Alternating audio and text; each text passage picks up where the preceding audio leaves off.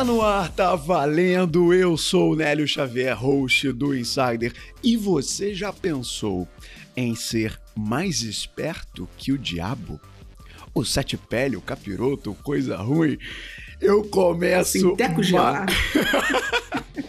Eu começo mais um playbook convocando a mesa de não alienados desse podcast com ela, que é atriz, roteirista, especialista em comunicação e oratória e vai para Cannes. É isso mesmo, ela vai para Cannes. Teremos membros da bancada desse podcast lá em Cannes. Essa é Gabi Manhani, na mesa do Insider. Seja bem-vinda de volta, Gabi. Muito obrigada, Nélio. Animada para conversar com vocês sobre esse livro. Tenho muitas questões, tá? Boa, boa, muito bom. E para completar a mesa também, vou continuar do lado feminino. Ela agora se prepare que agora eu vou aquecer o inglês, hein? Ela agora é sócia e head de Corporate Relation da Fisher Venture Builder. Ela já deu o primeiro passo rumo ao Amanda Blend, Gustavão. Ela já deu. A empreendedora Amanda Graciano tá aqui na mesa. Você tava louco pra me apresentar assim, hein, gente? Vocês voltarem alguns episódios para trás, tem lá, ó, várias diquinhas de que isso estava para acontecer. Muito bom estar aqui com vocês e aprender, né, um pouquinho sobre o livro e o que, que tem de próximos passos, né? Porque livro bom é aquele livro que você consegue depois tirar coisas para aplicar. Boa, legal. Ó, e esse update aqui de de apresentação da Amanda, como ela falou, a gente já vem cantando a bola lá de trás. Saiu na Forbes essa semana e no LinkedIn e tal. Mas aqui no Insider saiu primeiro. Saiu primeiro aqui no Insider, lá atrás, ó. A gente já vem aqui, ó, amadurecendo essa fruta. É, se vocês juntarem os episódios, vocês pegam aí quanto que foi tá a virada. Vendo? Cheio de easter egg. Vários easter eggs, exatamente. Ele é o a Amanda funda... tá igual a Amanda tá igual o, o meu computador, tá igual o Avast. Toda hora ele fala, pan, é a Amanda aparecendo em algum lugar. Eu ia falar que ele era fundador, mas ele é a veia cômica, é quase o stand-up comedy do Lindsay, que é o fundador do maior portal de analytics do país. Ele causou com a MB Prime no Vetex Day, o podcaster, o professor, o bairrista e comendador. Gustavo Esteves, dê sua voz para a audiência do Insider. Salve, salve, rapaz. Vamos falar um pouquinho aí do Mais Esperto que o Diabo. Eu falei já pro Nélio que eu e Edu mandamos a lista de livros, porque se ele começar a sair dessa regra que a gente mandou, a gente vai ter que dar o play em 12 minutos, tô zoando. Vamos lá, vamos falar um pouquinho aí sobre esse livro que eu já li e gosto muito. Sobe o jabá. Vai que tem alguém do 12 minutos ouvindo aqui, ó. Estamos aceitando o jabá, viu? 12 minutos. Fica alerta aí. E para fechar nossa mesa, ele é o pai ele é o pai da literatura insideriana, junto com o Fabrício, vai. O homem que monetiza e te ensina a monetizar no digital. O cérebro hacker imbatível de Edu Costa tá na mesa de hoje. Nossa, que apresentação, hein? Aí, aí sim, hein? Oh, eu, quando você falou do Gustavo, eu esqueci, eu esqueci, de complementar dizendo que o cada vez mais grisalho é Gustavo também, né? Porque é, é, perceptível. o analista tá ele maluco. O nome disso é platinado. É platinado. Boa. Boa. Ai, ótimo. Eu também então, não. Então, Nelhão, estamos para mais aqui mais uma leitura escabrosa, um dos meus livros favoritos, que se tornou recentemente um dos meus favoritos, né? Eu li ele recentemente. Então, cara, vamos para cima. Vai ser um animal. Legal, maravilha. E você já pensou, um gostinho da pauta para você que está chegando agora, para você que está ouvindo aqui o Insider. Você já pensou que tem coisas que a gente sabe o que tem que ser feito, mas mesmo assim nós não fazemos o que tem que ser feito? O segredo da liberdade e do sucesso é uma frase que está no título desse livro. É bem atrativa essa frase, não é? E se eu te disser que tem um livro em que um homem disse que entrevistou o diabo e descobriu onde ele habita, quais são suas armas mentais para influenciar a gente, quais os, mi os mistérios por trás do sucesso e por trás das realizações. Esse livro existe esse homem foi Napoleão Hill, é um best-seller, mas não é unanimidade. Porque existem interpretações diferentes do que está escrito ali. Tem algumas pessoas que dizem ser perigoso o livro, até o que está escrito em alguns capítulos. Então é sobre essa obra que Eduzão colocou na capa aqui. Ó. A minha também tá aqui. Tá vendo, Gabi? Não foi fake. A minha tá cheia, ó. Foi A minha tá cheia de fato. marcação aqui, ó. Vou provar que eu li. A minha não tá lá. A Eu minha li tá, PDF, marcação. tá? Eu li A em minha- PDF. a então minha- eu li. a minha tá só com o marcador do Insider. Eu sou um cara mais digital. Eu marco no celular porque é mais fácil dar Ctrl F depois. Pois é, pois é. Gustavo tirando onda. E é Salve sobre essa PDF, obra. né, depois. Olha aí, olha aí. É sobre essa obra, sobre a entrevista escondida com o diabo, escrita em nove- 1938, cara, lá atrás, que se mantém atual até hoje, que eu te convido para ouvir. Não sai daí. Gabriel, sobe o BG.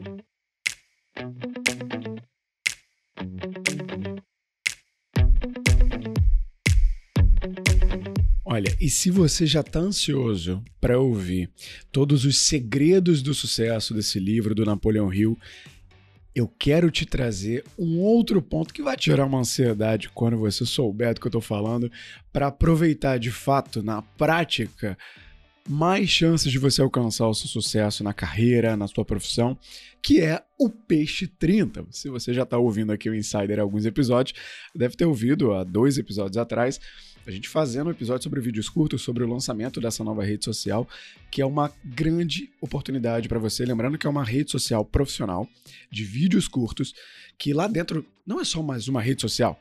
Você, além de conseguir pegar o teu arroba, ter a chance de ser pioneiro na produção de conteúdo, lá dentro de uma nova rede social, você também pode ter acesso a um teste comportamental para entender quais são as suas habilidades comportamentais, o que você tem de força na tua comunicação, no teu comportamento, e é gratuito. E é um app que está em crescente agora, então você entrando no app, você vai aproveitar o hype do início, do algoritmo, de alcançar muita gente. Aproveita, vale dizer, claro que eu sou creator lá no Peixe 30, então eu tô produzindo conteúdo de oratória, de apresentação, até de podcast, eu falo muito sobre o Insider lá também. Se você tem interesse, se você acredita que é interessante, quer mais uma oportunidade para alcançar seus objetivos através da produção de conteúdo, tem o link para baixar o app aqui na descrição. Vamos pro Peixe 30, vamos aproveitar esse oceano azul de oportunidades.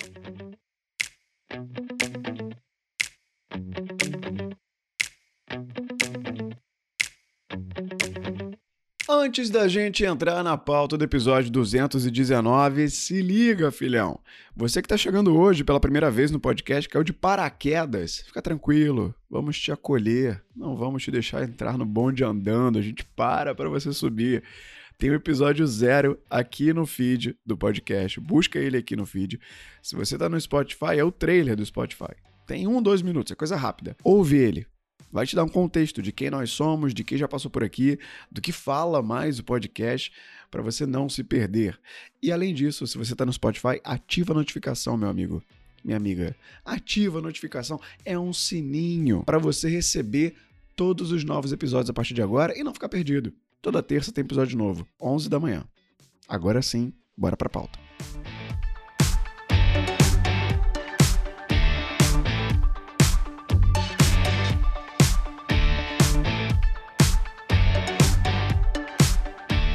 Vamos lá. Eu quero abrir, eu vou abrir contigo, Edu. Eu vou colocar no teu colo aí.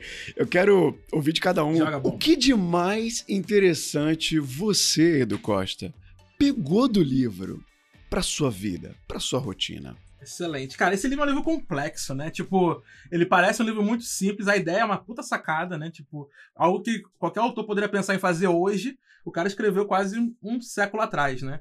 Então, ele é um livro complexo.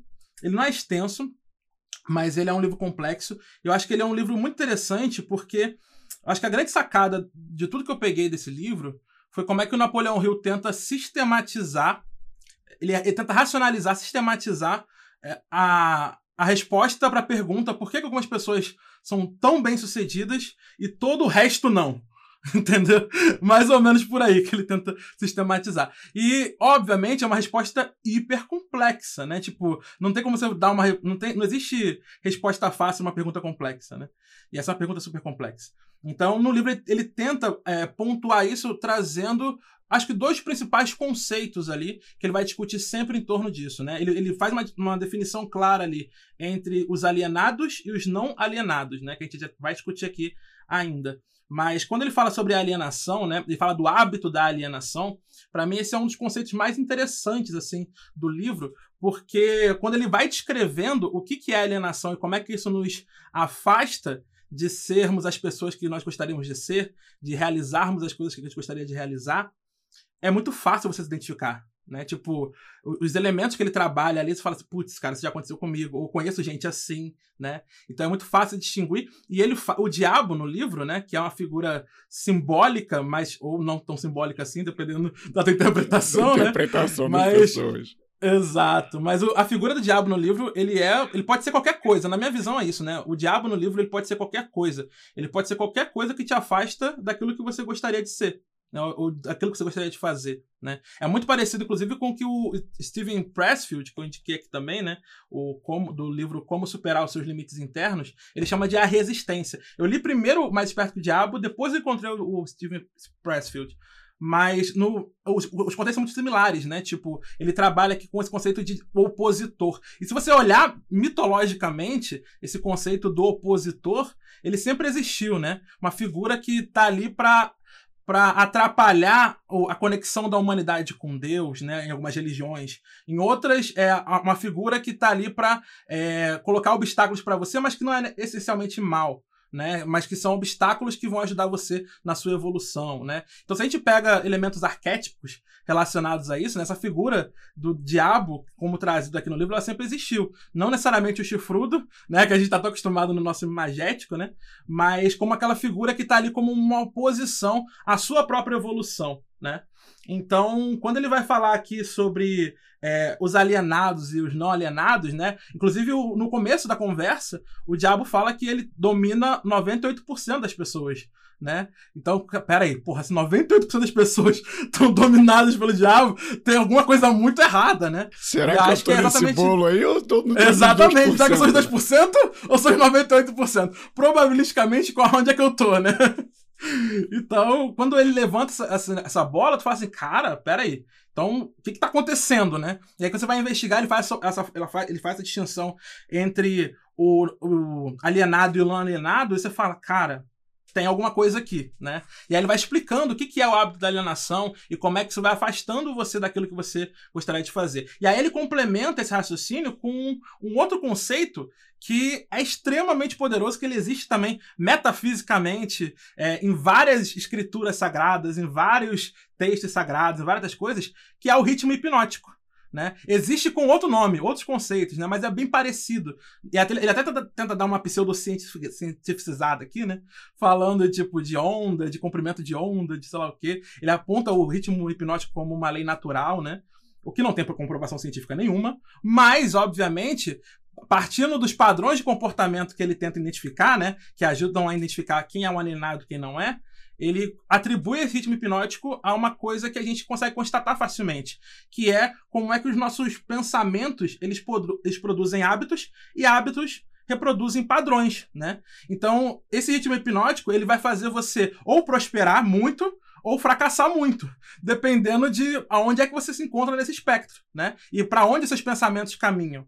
Então, por isso que ele fala que é, é tão fácil cair na do diabo, por assim dizer, né? Porque é, o mundo tá repleto de armadilhas, né? Principalmente o medo, que ele vai discutir depois, que é muito fácil você se alienar ao pensamento negativo, né? E o ritmo hipnótico entra em ação como uma lei universal, por assim dizer, entre muitas aspas, tá? Porque não tem comprovação científica nenhuma, volto a ressaltar, mas que é uma lei que, que vai dizer que o, o, o que você torna hábito se torna seu comportamento padrão.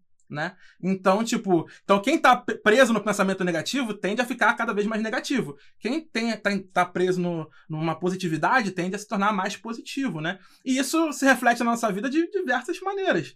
Então, a gente pode constatar isso empiricamente, não cientificamente, mas empiricamente, a gente consegue perceber isso claramente, né? Então, esses dois conceitos, o de hábito da alienação e o de ritmo hipnótico, são os dois que mais me chamam a atenção assim no livro, por trás dessa, dessa, dessa forma de tentar sistematizar, né?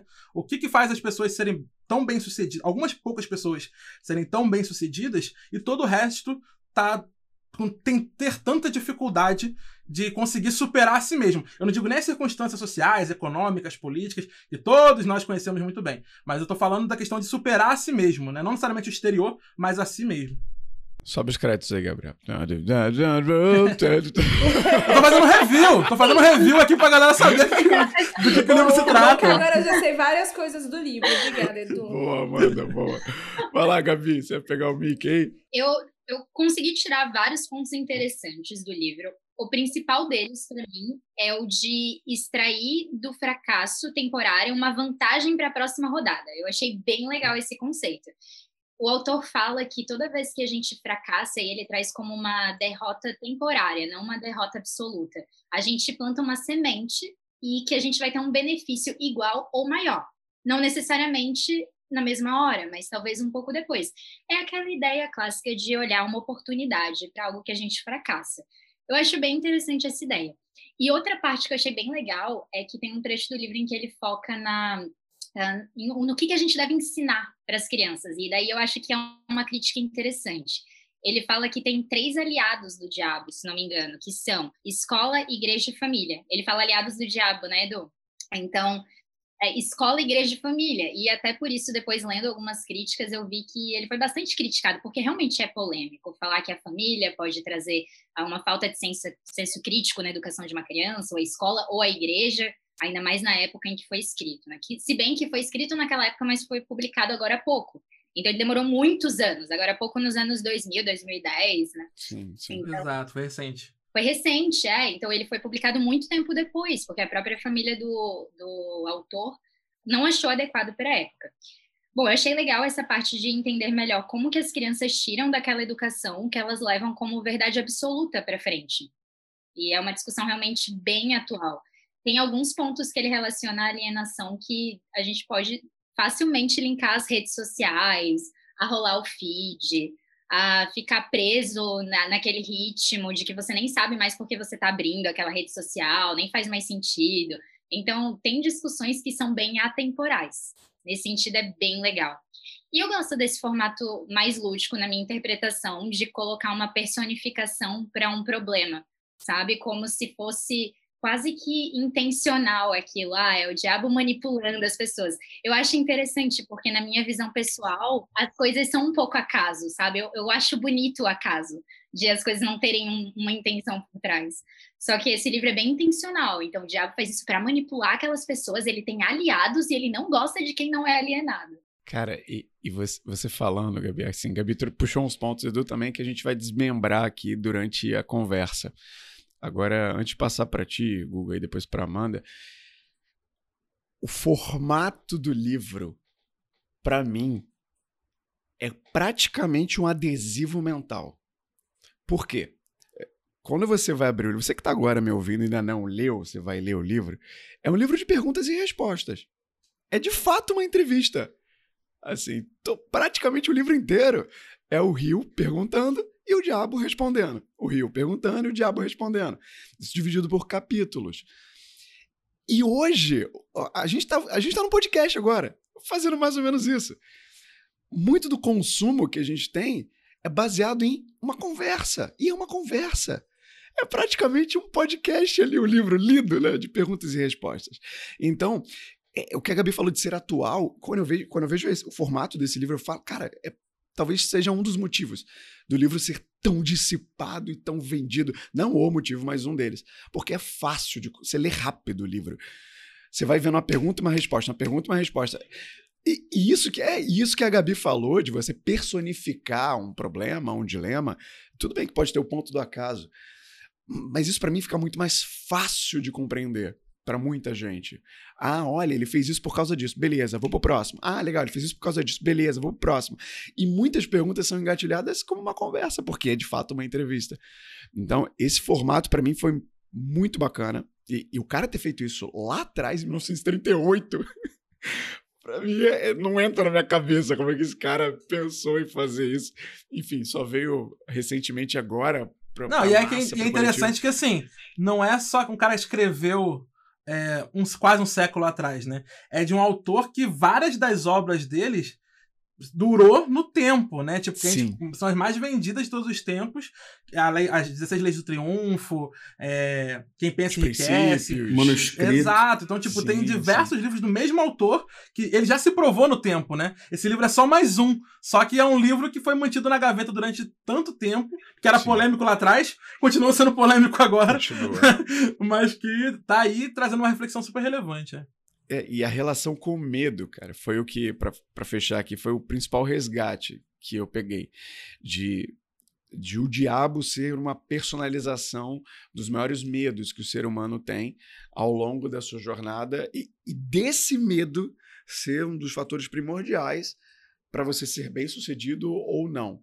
Sabe? E trazendo para minha área, por que, que eu resgatei muito? Porque é algo muito presente. Gabi, eu imagino também que lide com isso o tempo inteiro. A gente que trabalha com oratória, com exposição em público, com você se expressar em cima de um palco para muita gente, até a gente vê muito isso, essa trava, esse medo da exposição nas pessoas. E o livro ele conecta com esse ponto em alguns momentos, não em todos, mas em alguns momentos. Mas eu quero deixar as polêmicas mais para frente. Vai lá, Guga, pega o mic aí. Pô, pra mim tem, tem muita coisa, assim. O livro é muito foda, na minha opinião, e eu quero resgatar algumas coisas que, que eu já vi. Primeiro, uma questão curiosa, é, que até de leitora aqui de livros, eu não sei quantas pessoas são assim, que eu sei que muita gente é. Mas quando eu leio livros como esse, eu vou para outro universo. Tipo assim, realmente eu saio daqui, eu vou pra, eu fico em órbita, e no- na minha percepção, é, quando eu vejo esses livros, pô, por exemplo, eu sou fã fanático do Senhor dos Anéis. Quando eu li os livros do Tolkien, antes mesmo de ter o filme, eu vi as minhas coisas. Então, quando eu fui ver o filme, eu falei assim: será que o Aragorn é exatamente como eu pensei que era? Será que o Legolas era do jeito que eu imaginava? E é engraçado que o, o, o Mais Esperto que o Diabo, a minha cabeça, eu imaginei o seguinte, tá, gente? E aí, só pra mostrar como eu viajei nessa parada pra interpretar e tal. Eu imaginei dois cenários, tá? Na minha cabeça, e esse cenário trocava. O cenário brasileiro, que era o Pedro Bial entrevistando o Tony Ramos como se fosse um filme. E o Tony Ramos era o diabo e o Pedro Bial era o entrevistador. E o outro Legal. cenário era o David Letterman entrevistando o Al Pacino. O Al Pacino como o diabo, o David Letterman como, como Napoleão Hill. Minha cabeça viajou nessa, nessa, velho.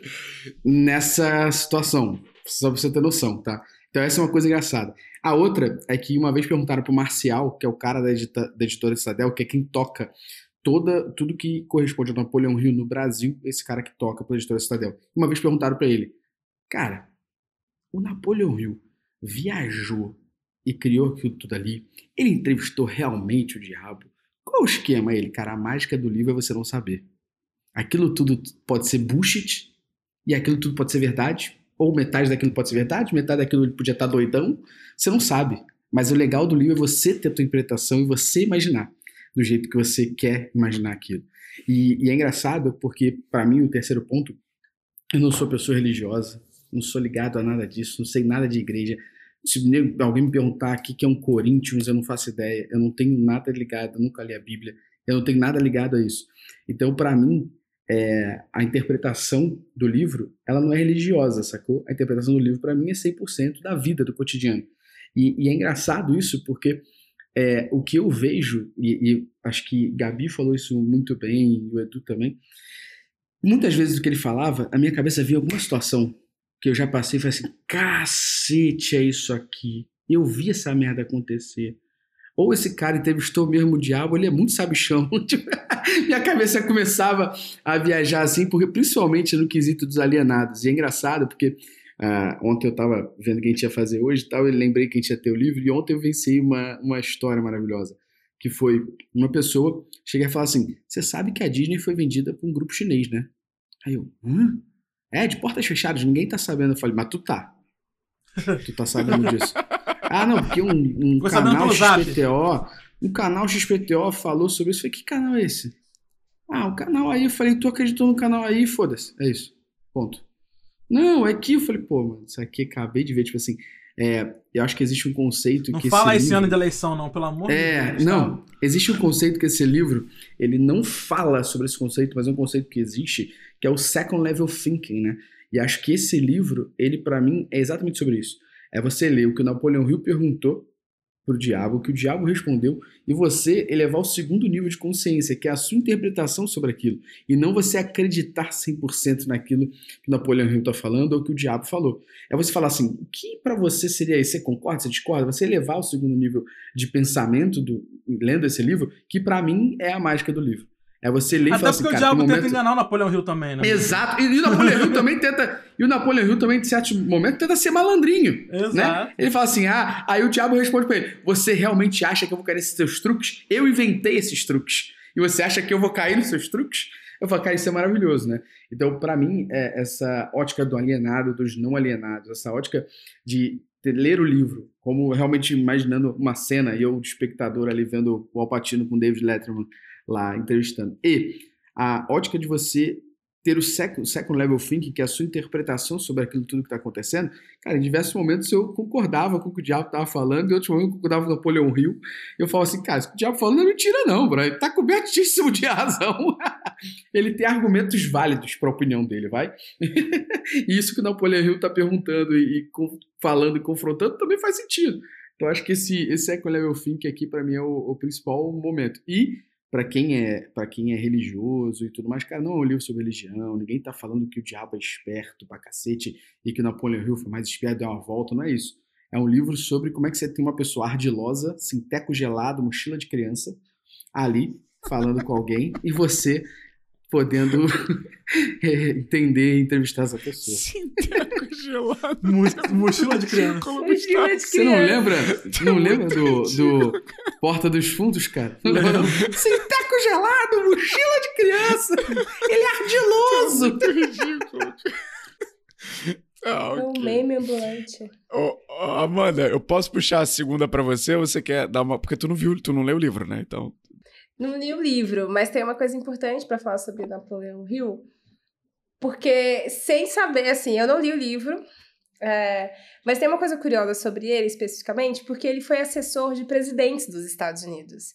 E aí, dentro da história dele, porque a gente não lê a obra, mas vai pesquisar de onde que vem a mente, né? Eu sou um tanto curiosa, assim, pra saber o que, é que as pessoas passam pra falar coisas e escrever coisas. E aí, quando você vai pesquisar a história dele, tem uma hora lá que ele começa a escrever depois que ele começa a entrevistar muitos executivos da época, ou pessoas importantes da época. Então tem uma coisa ali, e todos os livros dele meio que exploram um pouco disso, né? A coisa do pensamento, cita- quem pensa Ele cita o presidente no livro. Ele fala muito isso. Então, por exemplo, um dos presidentes foi o Roosevelt, né? O Frank Roosevelt, que ele é muito conhecido por um momento específico da história, que inclusive tá, casa aqui com o momento também que o livro foi escrito, enfim. Mas só alguns nomes, tá? Pra vocês verem que talvez ele se deparou com alguns diabos ao longo da vida e depois foi escrevendo. Olha, ele entrevistou Thomas Edison, que se vocês pesquisarem um pouco mais, vocês vão saber que o bichinho também foi ardiloso. O Graham Bell, que diz que inventou o telefone, mas inventou muito mais coisa. O próprio Ford, o Roosevelt. Tem uma Rockefeller. Então ele pegou as mentes da época ali, e muitos desses livros que ele acabou escrevendo tem um pouco desses aprendizados, né? E que é um pouco da dinâmica do poder. Então, o livro que eu já li dele, que é Quem Pensa Enriquece, fala muito dessa dinâmica do poder, sobre a linha do pensamento. E ouvindo vocês, me parece muito isso, né? É, que no final do dia, sei lá, a gente também nem sei se na religião, assim, o diabo talvez não exista, tá, gente? Desculpa. Mas tá diretamente ligado ao controle, né? O como que o que a gente pensa de fato controla a gente. E, e essa. E como que pode, né, gente, uma pessoinha conseguir explorar isso tão bem? Mas de fato aqui pra mim tá muito ligado com as pessoas com que ele conviveu, né? Imagina ali o assessor de presidentes. Faz toda a diferença. Existe um, um conceito que ele fala, inclusive, no no Desperto do Diabo, e ele inventou esse conceito, e o Edu, eu sei que sabe muito bem disso, que é o conceito de mastermind, que é você reunir mentes para estarem juntas num momento onde essas mentes, entre aspas, brilhantes, juntas, vão se conectar para umas ajudar, ajudarem as outras, né? Então, o mastermind é a coisa que o infoprodutor mais faz hoje em dia, né? É, no mundo. O Edu, ele, não- o Edu ele não faz o mastermind, ele faz a mentoria. Mas possivelmente ele tem ali na visão dele, em qualquer momento, fazer um mastermind para os tops É, tal. Conta pra ninguém, Aí, ó. não. E olha pra Porque você que coisa né? curiosa, né? Hum. Porque provavelmente. Ah, tem uma coisa da época, porque talvez antes as pessoas eram muito mais conectadas com a religião e de fato esse título ele é um pouco provocativo. Mas quando a gente fala de mastermind, quem de fato impulsionou isso foi o Peter Duck, que é um dos sim, pais sim, sim, do marketing, né? Então, como é que a pessoa exato. também entendeu e foi colocando em prática o que ele leu do próprio Napoleão Hill e outras Exato. obras. Enfim, me parece que, putz, já vou ter que pular na frente de algumas outras coisas que estavam na lista. porque pelo pouquinho que vocês falarem, já conhecendo a história dele, super, super Legal. interessante. Não, o livro é maravilhoso. É, Eu tô com o- a edição de mar... 19 edição de março de 2021 aqui. Ela foi. O prefácio dessa edição foi feita pelo Thiago Negro, que é grande amigo aqui de Gustavo Esteves, né? Tô Grande brincando. amigo. Pô, tá, Foda. tá, tá, tá na lista. Foi só pra dar Se não era, agora vai ser. Depois desse agora vai ser. agora é. Mas fora, fora, a inserção, fora a inserção Ele é- aqui, porque o que a Amanda disse, que o, o Napoleão Hill entrevistou muita gente, ele abre ali o prefácio, o Thiago, dizendo sobre eh, um período da vida dele que ele investiu para viajar pelo mundo, conversando com bilionários e tal. E aí ele faz esse gancho com o que o Napoleão Hill, que, que a Amanda falou, fez lá atrás. Eu- o que eu fiz foi muito espelhado no que o Napoleão Hill também fez lá atrás, de conversar com grandes mentes, de entender. E pode ser que ó, o diabo seja personificado nessas pessoas, como a Amanda provocou, que eu não tinha pensado nisso. Agora ela falando, eu linkei esse gancho. E agora eu quero pular para o próximo ponto, que é, a gente falou muito sobre medo aqui, e, e foi um ponto até que a Gabi me provocou mais cedo. Eu falei, pô, vale eu puxar isso aqui no início da pauta, esse contraponto. Ele fala muito do medo que paralisa as pessoas, né? O medo de errar, o medo da crítica. E a gente vê muito isso nas pessoas quererem, querendo ser perfeitas? Querendo fazer ali tudo do melhor e às vezes não faz porque se paralisa, versus um incentivo que eu até vejo que ele dá no livro, da impulsividade de você ter uma reação imediata, de você fazer, e às vezes até nem se planejar para fazer. Isso pode ser arriscado. E aí eu queria entender de vocês como dosar isso. Esse medo que, do, perfec- do perfeccionismo que pode paralisar contra uma impulsividade muito arriscada que pode ser muito prejudicial. Vou botar essa no colo do Gustavo e a gente pulveriza. Pô, legal que eu já, eu já fui os dois, né? Eu já fui cagão demais, assim, no sentido de, de ter medo, de fazer, principalmente empreender e tal. Montei o blog não era pra ganhar dinheiro, para escrever sobre, né? Quando o meu negócio virou consultoria, era outra parada. Mas, tipo, eu montei o blog para escrever sobre. E meu intuito, inclusive, era: vou escrever, não devo nada a ninguém, não tenho cliente, não tenho chefe, nada, posso escrever do meu jeito. Eu me ferrei, né? O mundo virou, não é mesmo? Mas, é, e, e- e ao mesmo tempo, em outras situações, eu acabo sendo espontâneo demais. Falo, cara, vamos fazer, pra quê? Não tem erro. Cara, acho que, na, como tudo na vida, é balancear, né?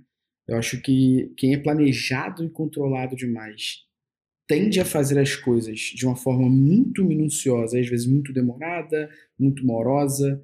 E quem também é muito louco, assim, tipo, quero fazer isso pra hoje, pra amanhã, tende a fazer as coisas muito cagadas, a, a fazer as coisas de uma forma exaustiva. De você ter que fazer um negócio pra girar e acontecer, que vai desgastar você, seu time, sua equipe, sua família, de uma forma meio, meio louca. Então, acho que é, é o, é o balanço. E aí, para quem é controlador e perfeccionista, é, eu acho que existe um conceito que é feito é melhor que perfeito, mas diferente de mal feito.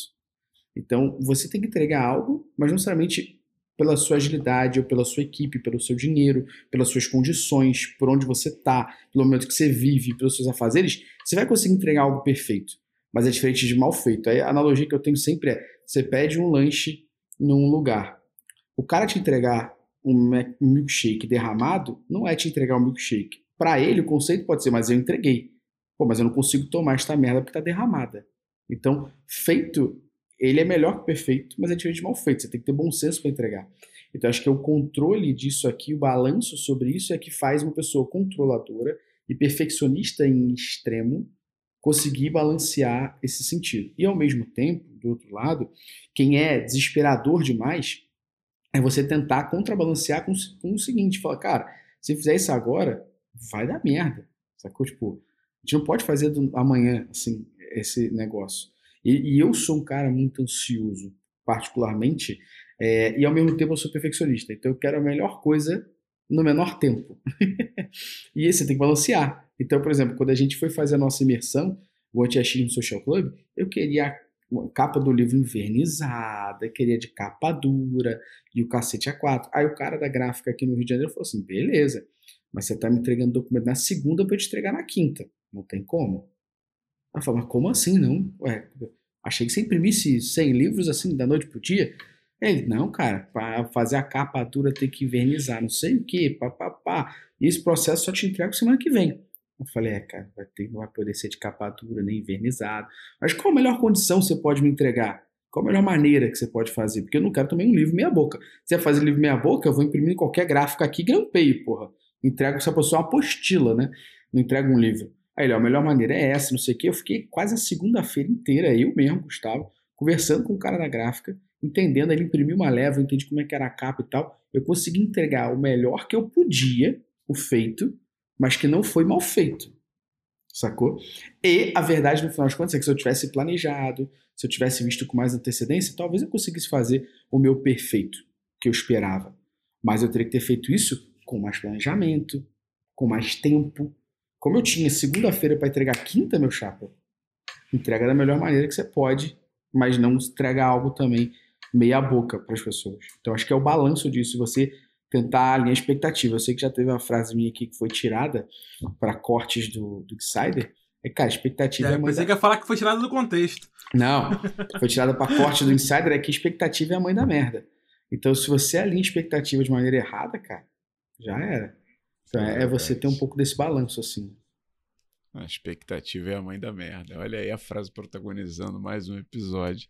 Cara, de, de verdade, assim, eu me, eu me considero mais do lado do cara que quer fazer demais, assim, enfeitar o pavão para poder entregar algo para o mundo. E o que eu faço para do, me dosar nesse ponto é colocar um prazo e envolver mais alguém, sabe? Para algumas tarefas. Porque se fica só comigo, eu fico no meu maravilhoso mundo de Bob aqui, viajando. Então, quando eu boto um prazo e eu envolvo mais alguém na tarefa, e aquela pessoa ali ou vai fazer alguma coisa ou ela vai me cobrar, cara, aí eu falo, nah, é, é tipo um Rottweiler correndo atrás, entendeu? Eu tenho que fazer. Porque senão eu comprometo não só a mim, mas a outra pessoa. Porque eu já me peguei várias vezes, e aí é o exercício de olhar para dentro e perceber que você poderia ter colocado já algo no mundo, e aí se demorou tanto para colocar que alguém foi lá e colocou no teu lugar. E aí, meu amigo, aí dói no coração. Porque você fala, poxa, se eu não tivesse sido tão perfeccionista, eu poderia ter aproveitado os benefícios de ter lançado isso. Então, é, ter um prazo e envolver mais alguém é, é como eu consigo dosar isso para mim. Gabi, Amanda, Edu, vocês têm algum ponto? Eu acho que o Gustavo resumiu bem. É legal ter um equilíbrio eu vejo que existem perfis diferentes, como, por exemplo, uma pessoa que vai investir. Tem perfis que investem mais, são mais arriscados, tem alguns mais conservadores. Eu vejo que para fazer projetos e para colocar ideias no mundo também tem esses perfis, e é legal que a gente saiba aproveitar cada um deles. Então, por exemplo, ah, o Gustavo sabia que precisava entregar o livro naquele prazo, ele fez o melhor possível, mas ele sabia o que ele estava fazendo. A minha crítica para não necessariamente pro mais esperto que o diabo, mas o que me preocupa em algumas histórias que são passadas assim para uma grande massa é que às vezes aquela pessoa que teve uma história de sucesso, ela claro, ela tem uma trajetória, não foi só um momento, mas ela fez algo que poderia dar muito errado. E o que me preocupa é incentivar alguém fora daquele contexto, sabe? Que não tenha um senso crítico para pensar, cara, isso daí era outro contexto, era outra época. Então, eu, eu fico meio dividida do quanto que esse tipo de história incentiva que a gente pense no nosso caso. Será que eu consigo arriscar agora? Será que vale a pena para o meu caso? E eu vejo que as pessoas podem se inspirar e se dar muito mal. Então é nesse ponto de vista que eu até falei para o Nélio, ah, eu acho é, essa, esse trecho um pouco perigoso até, nesse sentido de incentivar alguém que não está preparado para gerenciar ali a, as consequências caso dê errado. O que, que vocês acham disso? Aquela máxima, Gabi, vou trazer aqui rapidinho pra galera falar, aquela máxima, né, Gabi? Ah, mas Steve Jobs não fez faculdade, mas tu é Steve Jobs? Pois é, tipo, sabe? Sacou? Talvez você tenha que estudar, meu chapa. Meu irmão, tu vai ter que estudar, porque tu não é o Steve Jobs. E detalhe, quantos fizeram faculdade para estar onde estão? Ele é a exceção, não é a regra, sacou? Então, é, isso eu concordo. É, mas, mas a mente da tecnologia fez, né?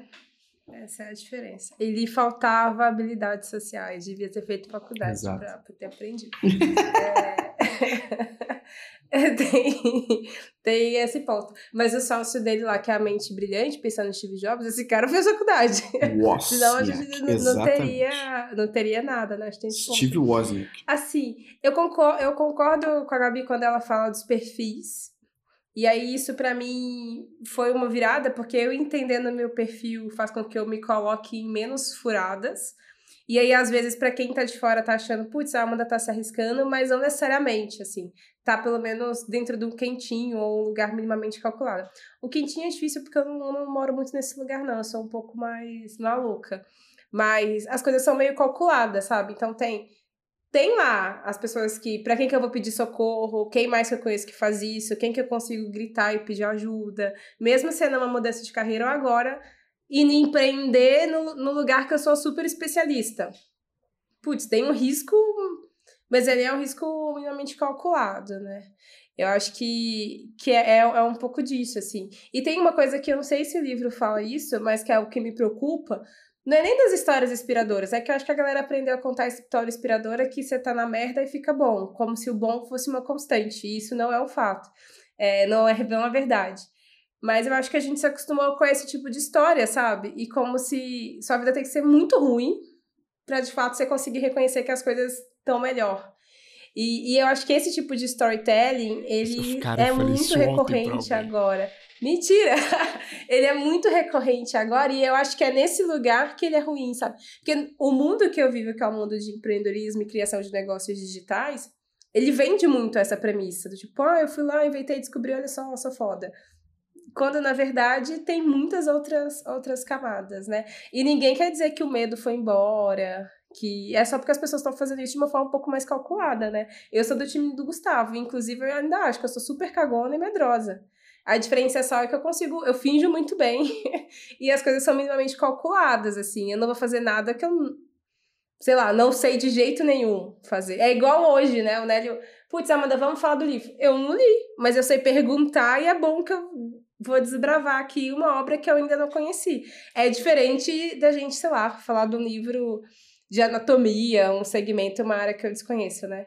Eu acho que essa coisa do risco calculado é que a gente ainda não aprendeu, e aí é que geram essas grandes furadas que a Gabi trouxe, assim, gente que vai se, vai se frustrar muito. Você me falou de uma parada que eu lembrei do podcast da Wonder, chamado We Crash It, que inclusive virou série agora da Apple, sobre o WeWork. É, o Aiden, né, que era o, o fundador do WeWork, ele não tinha medo. Então, meu irmão, ele chegou lá e pediu investimento e falou que ia fazer, ele não tinha medo, empreendedor louco, não tinha medo. E ele tinha um objetivo atrás, ele não tinha medo algum. Quando ele alcançou esse objetivo, ele despirocou. Ah, começou a usar o dinheiro da empresa, comprava as coisas, vendia para a empresa e tal. E aí, quando o fundo de investimento que estava por trás do, do, do WeWork ali falou que ia abrir IPO, o bicho estava cagado. Porque eu descobri as coisas dele e tal. Então, isso que a Amanda me falou me lembrou um pouco esse, esse episódio do, dessa, dessa, desse podcast da Wonder, né? O WeCrashed, inclusive, é o Wonder, faz podcast maravilhoso, salve guerras comerciais. É, esse, é, é, dessa questão de, da pessoa ter cagaço e da pessoa não ter cagaço, né? Tipo, pra mim é isso. Então, tipo, o maluco, ele não tinha nenhum. Empreendedor louco, vendeu a primeira empresa, pegou dinheiro, reinvestiu, pô, pegou, alugou o cacete a quatro, o maluco fez a revolta. Irmão, o WeWork 40 bilhões. Daqui a pouco vai abrir IPO, o bicho cagado, desesperado, ferrando funcionário. A galera fazia aquele Harlem Shave lá no meio do negócio. Quando abriu o IPO, ele gritava pra galera: para com essa música agora, desliga essa porra. Ele mudou, porque ele foi para um aspecto onde ele não tinha o dinheiro dele, que era o dinheiro do, do, dos fundos de investimento que ele usava, e ele usava de uma forma que ninguém por trás cobrava. Quando veio o fundo de investimento e falou: a gente vai abrir IPO e a gente agora vai olhar o balanço da empresa, vai olhar as coisas que estão aqui para a empresa e por que, que o WeWork não dá lucro e como que a gente vai fazer para abrir o IPO, ele falou, ferrou. Tipo, ficou com medo. E ficou desesperado, não só pelo IPO, mas pelas besteiras que fazem na empresa, mas o IPO deixou desesperado. Então, é, é um pouco disso, né? Você, todo mundo tem medo, brother. Mas é você balancear um pouco esse teu medo para você conseguir fazer aquele, né? Tá com medo? Vai com medo mesmo, né?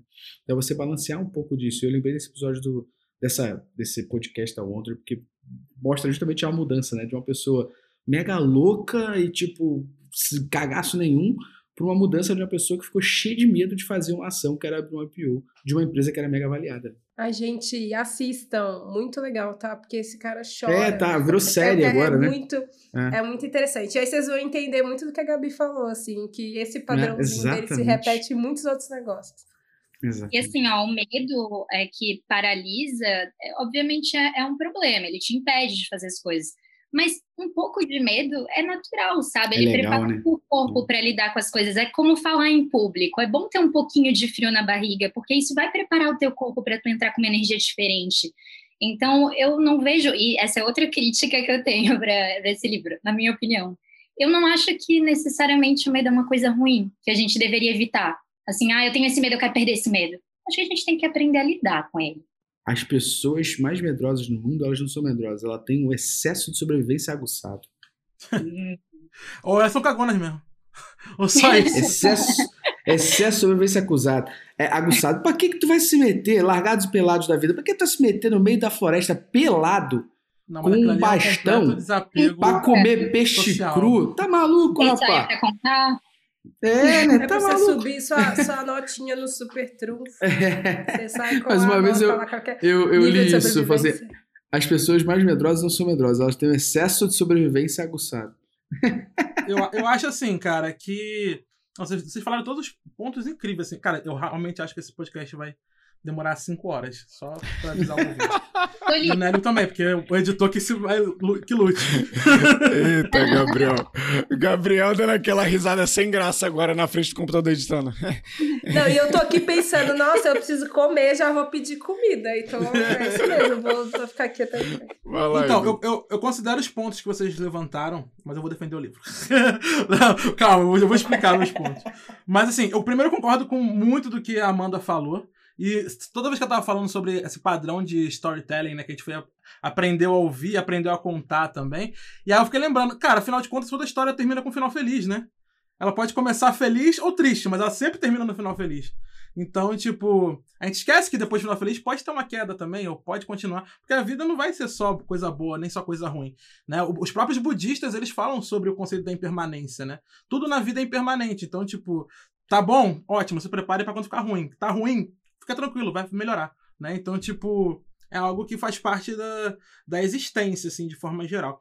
Mas em relação ao medo, eu concordo com a Gabi, tipo, eu também acho que o medo é saudável. Um, um pouquinho de medo é saudável, né? Só que eu acho que o medo ao qual o Napoleão se, se refere no livro, ele não é esse medo instintivo. Não é um medo humano convencional. É um medo paralisante. É um medo que, tipo, te impede de avançar. Porque a gente tá falando aqui do inimigo, né? Do, do- da mochila de criança, como diz o, o Gustavo, né? E o que ele quer é nos paralisar, né? Ele fala aqui que o maior, a maior ferramenta dele é o medo, mas não qualquer medo, né? Ele inclusive fala quais são os principais tipos de medo que ele usa para nos impedir de avançar, né? Então, esse medo que ele se refere aqui, na minha, na minha interpretação, é de fato esse medo paralisante. E aí, quando o Nery levantou essa bola sobre. Ah, tem muita gente que fica apegada ali ao perfeccionismo e tal, né? Eu acredito assim: o perfeccionismo é uma excelente desculpa para você gerenciar a tua insegurança. É isso. Tipo, que, que é o perfeccionismo? É você encontrar uma forma de gerenciar a insegurança. Ah, Não é, toa que toda entrevista de emprego, né? Qual é o seu defeito? Sou perfeccionista, né? É, eu acho que é a resposta mais respondida para essa pergunta em entrevista de emprego, porque o perfeccionismo parece que não é defeito, né? Parece que é algo que é, é um defeito, mas é um defeito mais ou menos, né? Então, tipo, tem essa sensação. Mas na real, o que é o perfeccionismo? É você gerenciando tua insegurança. Né? Tipo, ah, eu vou deixar perfeitinho aqui. Por quê? Porque você tá com medo de mostrar isso. Porque você tá com medo de, de trazer isso à tona. Né? Então, eu acho que é uma excelente desculpa, né? Então, se você usa o perfeccionismo como uma muleta aí, né? Tipo, ah, eu sou muito perfeccionista e tal. Será que não é você gerenciando tua insegurança, né? Então fica a reflexão aí para você. E, e um outro ponto também, complementando o que o Gustavo falou, achei em vários momentos, né, na verdade, é que eu acho que um, um ponto-chave é que não existe crescimento no conforto, né? Acho que foi a Amanda que falou, na verdade. A Amanda falou que, tipo, ah, nunca fiquei nesse lugar quentinho do conforto e tal. E é real, cara, não existe crescimento no conforto, né? Eu tava conversando com uma mentorada minha outro dia, e ela falou assim: Ah, Edu, eu, eu não tô bem financeiramente, eu tô pedindo dinheiro pros meus pais, etc, etc e tal. É, mas eu também não tô conseguindo avançar e tal. Eu falei, sabe que você não tá conseguindo avançar? Porque tá confortável. Você pode falar pra você que não- você não tá com vergonha de pedir pros teus pais. Mas você sabe que no final do mês, se não tiver o dinheirinho pra pagar o aluguel, vai pedir pro papai. Tá confortável. Então como é que você espera virar a chave? Como é que você espera mudar? Tá confortável. Então até que você tome uma decisão intencional de mudar isso, quebrar esse padrão, você vai continuar alienado. Inclusive, foi o que Napoleão Hill fala, né? Tipo, qual é a primeira coisa para você quebrar o hábito da alienação? Querer quebrar. Né? O desejo ardente de quebrar esse hábito, né? Então, acho que esse é, esse é um dos principais pontos. E aí, sobre o, o lance de perfeccionismo versus é, a impulsividade ou coisa, ou coisa do tipo, né? Eu trago dois pontos que o próprio Napoleão falou. O primeiro é que o medo é o maior, a maior arma do diabo, né? Então, entre o medo e a execução, o medo você sabe que ele, o diabo falou no livro, né? Que é a maior arma dele. Então, entre o medo e a execução, execute, certo? Só que ele também fala o seguinte, ó, todo ato foi antes um pensamento. Então, é, por mais que seja um pensamento mínimo, né? Mas antes de você executar alguma coisa, ele foi um pensamento. E eu acho que isso é um ponto legal, ainda mais que tendo dois especialistas em oratórias aqui na mesa, né? Para uma consideração interessante de pensar o seguinte: é, se você trabalhar primeiro o teu pensamento, ou, a, ou a, o teu modelo mental, ou a forma que você pensa sobre alguma coisa, você certamente vai estar muito mais preparado para entrar em ação. Eu não estou falando isso sobre planejar, né? Planejar também pode envolver, a não ser quando o planejamento também é uma desculpa para insegurança, né? Mas é, quando você trabalha a tua mentalidade, quando você trabalha o teu pensamento para quebrar um padrão ou para você atuar de uma determinada forma, você com certeza vai fazer aquilo muito mais facilmente. Por isso que, por exemplo, é, não é. Eu acredito, né? Vocês me corrigem se estiver errado. Mas acho que, por exemplo, uma pessoa que tem medo de se apresentar, eu acho que não é tipo assim, ah, vai lá no palco e, e fala. Não tem que você ter medo. Vai lá, sobe no palco e fala. Não é assim, cara. A pessoa não Discurso consegue. do rei. É, a pessoa não Assiste consegue. esse filme. Não consegue mudar as coisas simplesmente assim, né? É preciso primeiro quebrar um padrão mental. O que, que o que, que impede a pessoa de subir no palco e falar para as pessoas? Quais inseguranças esse cara tá carregando com ele, né? Quais são os hábitos ou, ou padrões de pensamento? Ó, o ritmo hipnótico aí de novo, né? Quais foram o ritmo hipnótico que tá na cabeça desse cara, né? Que faz ele perpetuar padrões e crenças que impedem ele de falar em público, né? Então, pegando só o exemplo da oratória, mas isso se aplica a várias outras coisas da vida, né? Então, acho que são os pontos centrais, assim. Então, acho que é isso. Antes de. Entre o, a execução não planejada e o medo, né? Pensa primeiro no pensamento, porque antes de executar, tudo foi pensamento. Tem um conceito da psicologia que eu gosto muito, eu tenho pensado bastante nisso nos últimos anos, que se encaixa com o que o Edu falou, que é o de ganho secundário que é basicamente, com tudo que você faz, você está ganhando alguma coisa, senão você não faria. Qualquer coisa, qualquer hábito ruim. Então, se você decidiu, por exemplo, é, ficar em casa e não praticar exercício, tem alguma coisa que você está ganhando. É o ganho secundário em se sabotar. E aí, quando você descobre qual é esse ganho secundário, fica mais fácil de lidar, porque você entende o que, que você está trocando. Ah, eu estou trocando fazer exercício por ficar em casa na cama, que é mais gostosinho ficar deitadinho no quentinho. Então você agora consegue pesar dois benefícios reais, ser mais realista e não ficar brigando com a preguiça, entende? Que é algo mais abstrato. Assim, eu quero deixar de ser preguiçoso, é algo muito abstrato. Para mim foi uma forma de racionalizar mais essa, essa parte dos ganhos. Legal. Eu ia pegar dois pontos do que, do que o Edu falou. Acho que um ponto, que é a minha experiência abrindo o jogo aqui. Antes da Métricas, eu tive cinco empresas, né? É, mas nenhuma delas, aí me perdoa aqui a, a Cara, licença poética coisa agora. tua nesse podcast, né, bicho? É, eu tive cinco empresas, né? Mas nenhuma delas a água bateu na bunda. O que, que é água bater na bunda? Eu trabalhava e tinha elas ao lado, né? Então, com 21 anos eu tive a EWB, que era uma agência chamada Easy Web Business. Com 22 eu tive um e-commerce andade feminista, a Patmania. Depois eu tive um negócio chamado Salão Desconto. Depois eu tive outro negócio chamado Z-Shirts, que era uma empresa de camisa de zumbi. Depois eu tive outro chamado Trombone. Tipo, eu tive a porrada de negócio. O trombone eu ganhei desafio de startup, caralho. Mas nenhum deles a água batia na bunda. E para mim era muito legal dizer que eu tinha uma empresa, mas eu tava seguro na agência que eu trabalhava, no e-commerce que eu trabalhava. Então, tipo, eu tinha um dinheirinho extra que eu fazia adesivo da parada, que irado. Fazia camisa e dava pros amigos postarem, que foda. Mas não era. Era um hobby. Não era empreender. Que a água batia na bunda. E a coisa mais engraçada é que a única coisa que eu montei que eu não queria empreender, que era métricas, que era pra ser um blog, quando surgiu do nada alguns contatos perguntando se aquilo que eu falava, eu e meu sócio, aquilo que a gente falava, a gente também escrevia, Eu, eu tinha acabado de pedir demissão de uma agência. Eu falei, "Ah, eu, eu faço. Foda-se, eu faço essa porra. E a água começou a bater na bunda, porque eu tava tão negativo que eu não podia nem ter saldo negativo. Sabe quando tinha um momento que o banco corta o cheque especial? Eu falei assim, eu preciso fazer essa merda virar ou, ou eu preciso fazer essa merda virar. E aí, pra mim, isso foi uma, um ponto interessante. E aí eu queria deixar uma frase do Napoleão Hill pra fechar esse bloco aqui e pra inspirar a mentorada do Edu. Que é uma frase que tá no livro, que é Não sou um profeta, mas posso, sem falsa modéstia, predizer que todo indivíduo tem o poder de mudar o seu estado material ou financeiro. Mas primeiro, ele ou ela tem que mudar a natureza das suas crenças. Isso é a frase que está no livro. E aí talvez a mentorada do Edu possa se inspirar.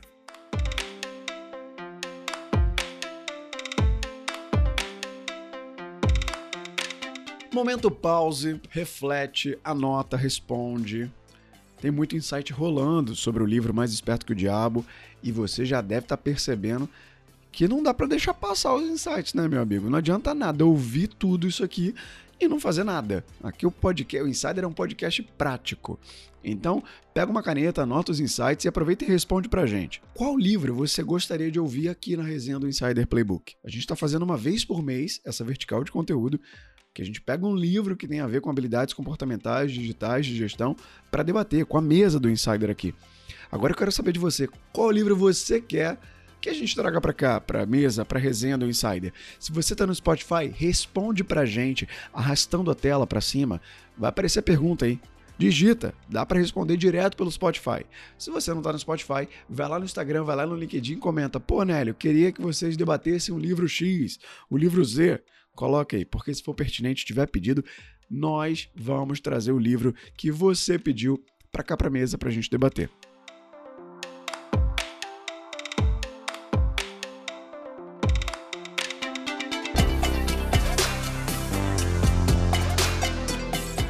Eu quero, eu quero dar continuidade ao ponto do medo aqui, porque ele fala dos seis medos efetivos da humanidade lá, né? A pobreza, a crítica, a perda da saúde, a perda do amor, a velhice, a morte. E são. Eles norteiam muitas perguntas que tem lá no livro. Ah, resgatando aqui o bloco anterior, os pontos que foram feitos, eu falei que abriu várias portas porque deu vontade de falar de várias coisas aqui. E eu só quero trazer uma delas. Quando a Gabi falou que você não pode de fato eliminar o medo. Não dá para eliminar o medo. Sabe por quê? Medo é emoção. E é uma emoção inata. O que, que significa isso? Vem contigo de nascença. Se você não tiver medo. Vem instalado no Drive. Ele instala, exato. É, é, aqueles programas que vem no Drive, não dá para tirar do computador, entendeu? Já tá lá dentro de você. Eu falo para alguns alunos meus que tem um filme, Divertidamente, que é maravilhoso, cara. Pô, maravilhoso. E, e, tem base científica e tal. E, e, aquele filme explica muito desse, dessa relação que eu quero trazer do medo. Não dá para tirar. O que, que, tem que fazer? Tem que controlar. Como a Gabi falou, ele tem que saber lidar com isso. Você tem que aprender a minimizar os efeitos paralisantes desse medo. Foi o que o Edu falou ali, que ele Napoleão Hill. Tem, tem, um pequeno embate aqui entre Edu e Gabi, né? De defesa e ataque do livro.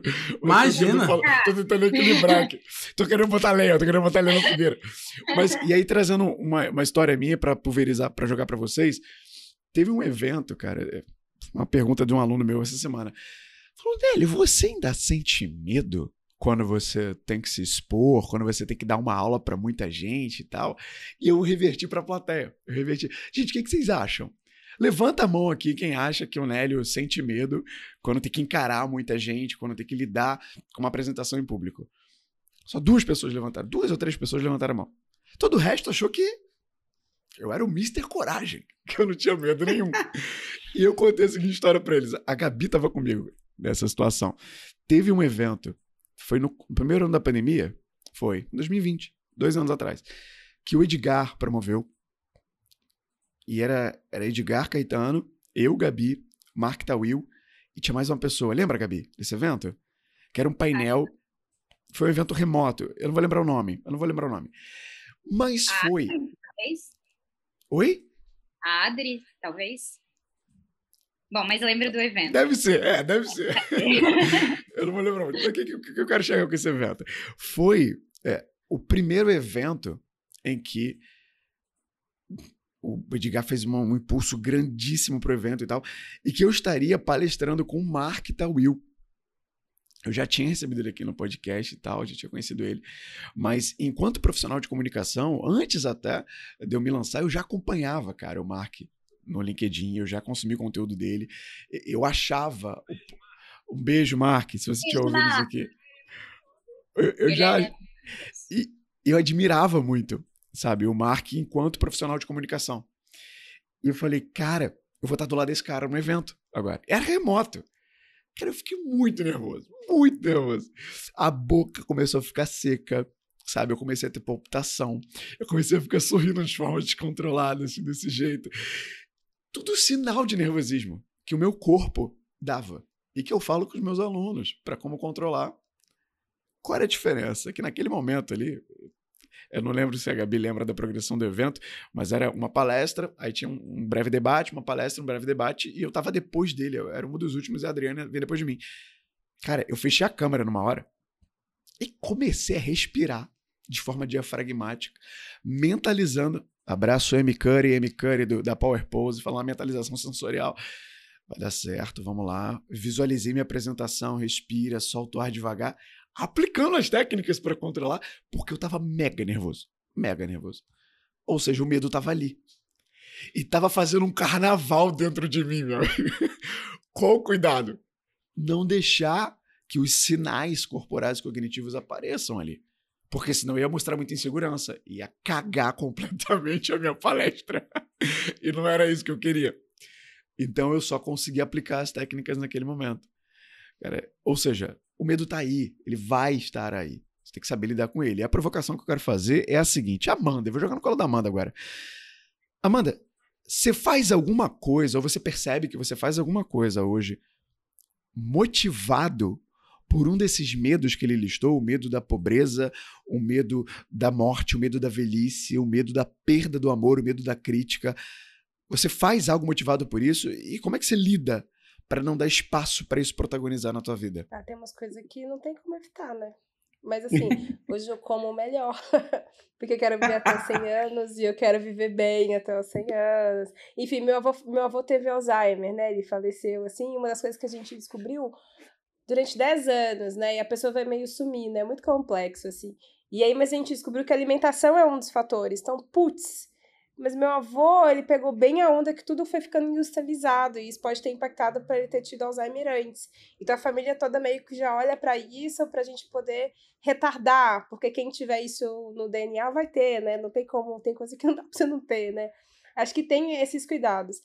A pobreza, eu acho que não. Você sabe que até um tempo atrás, eu falei isso com um amigo esses dias, ele falou que ia me bater. Eu falei, putz, que eu, eu vou fazer passei no MBA, enfim, tem umas coisas que eu ainda quero fazer da vida, estudar fora. Eu falei com ele assim: não, mas eu tô estudando e fazendo esse tanto de coisa porque eu ainda quero ter um emprego na vida.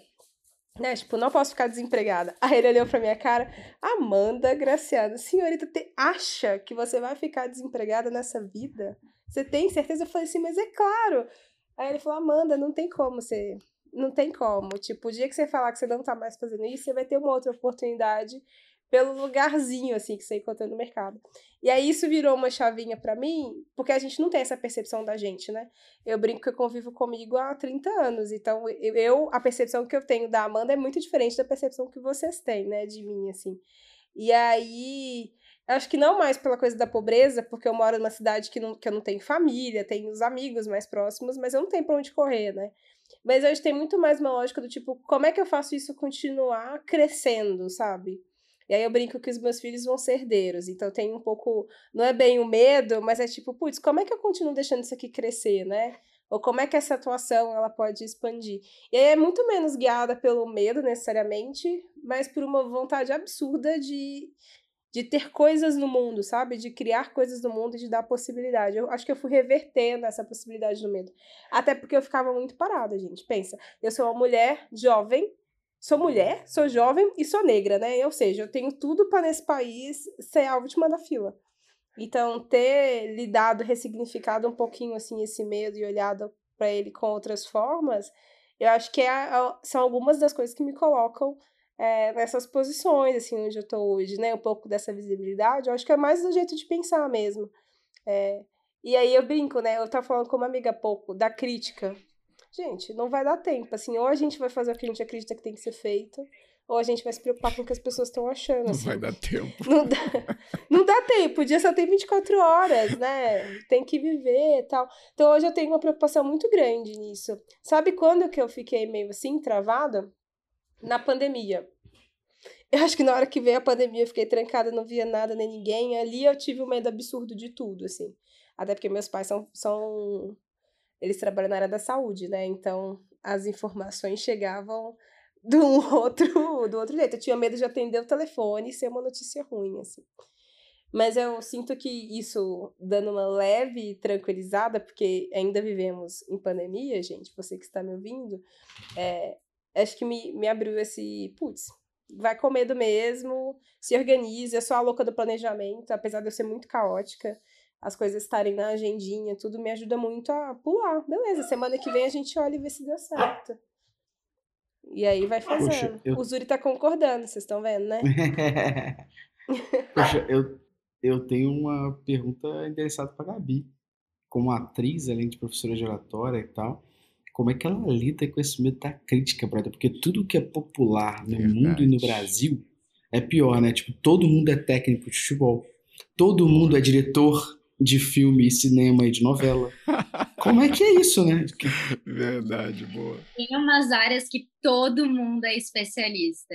Tem umas áreas que todo mundo é especialista. Cinema, comunicação, algumas delas. Eu estava aqui pensando, enquanto a Amanda falava, que, na verdade, o medo da crítica hoje me guia a ser super, às vezes, perfeccionista nas coisas que eu falo, faço, mas não no sentido de demorar para entregar, sabe? De nunca colocar, mas às vezes de fazer algo a mais do que era a minha função, com muitos detalhes, algo que não vai ter, assim, um baita resultado, que eu não precisava fazer, mas que eu faço para, assim, ah, provar que eu sei fazer aquilo, que eu sei. Então, talvez isso me atrapalhe, porque eu poderia colocar essa energia em outra coisa que desse mais resultado. É algo que eu estou percebendo agora. Eu estou na direção de um projeto em que está acontecendo exatamente isso. E aí eu estou tendo que dar um passo atrás, entender tá, o quanto disso é realmente necessário para o projeto e o quanto disso é só a Gabi é, querendo provar algo que não é necessário, não vai fazer diferença no projeto. Então, é, é realmente é ficar sempre pensando sobre isso. Outro ponto é que eu sempre levei muito o erro e, e, o feedback negativo, ou feedback de melhoria, como vocês quiserem chamar, como uma parte do processo. Eu acho que é só uma pequena correção e também que, sabe aquela ideia de que não é necessariamente a verdade, é só a visão do outro, às vezes é abordagem, como você trouxe. Então, eu vejo dessa forma e eu também bato muito nessa tecla com o meu time hoje, de lidar com o fracasso como parte do processo. Assim, o erro é a coisa mais natural que tem. E eu vejo que isso é tão legal, porque quando a equipe tem medo de errar, a gente cria um problemão, ninguém fala de erro e ninguém consegue uh, falar de problemas que aconteceram, obstáculos, porque parece uma coisa, meu Deus, um caos. E não, faz parte do processo de aprendizado. Então eu lido assim. É legal isso, porque eu, eu sempre tive muito cagaço da crítica, então é engraçado que a minha família que me conhece, ela sempre fala assim, em hipótese alguma imaginaria Gustavo host de podcast, aqui numa mesa trocando ideia, dando aula, fazendo uma hipótese alguma, porque era a pessoa tímida, a pessoa que preferia não falar porque podia estar falando besteira, sabe? Então, eu sempre tive isso. E quando né, virei a chave de produzir conteúdo e começar a fazer, cara, eu comecei sempre, acho que é uma visão muito legal, que é a visão que está no livro também, que é, eu não olho tudo pelo lado positivo, tá? Mas eu também não olho pelo lado negativo. Então, por exemplo, recentemente, é, eu, dou, eu tenho um jeito de dar aula muito peculiar, que é eu sacaneio o aluno na sala, sacou? Tipo, se for presencial, o aluno estiver mexendo no telefone, eu taco bolinha de papel, sacou? Então, tipo, é meu jeito de, de, de, de fazer, porque eu falo de um assunto técnico, muitas vezes chato para muita gente. Se eu não fizer de uma forma leve, se eu não fizer de uma forma descontraída, isso não vai não vai para frente. Então, pô, tem momentos na minha aula que eu dou um berrão, tipo assim, eu baixo a minha voz e grito, não! E aí tem gente que se assusta, me xinga por causa do fone.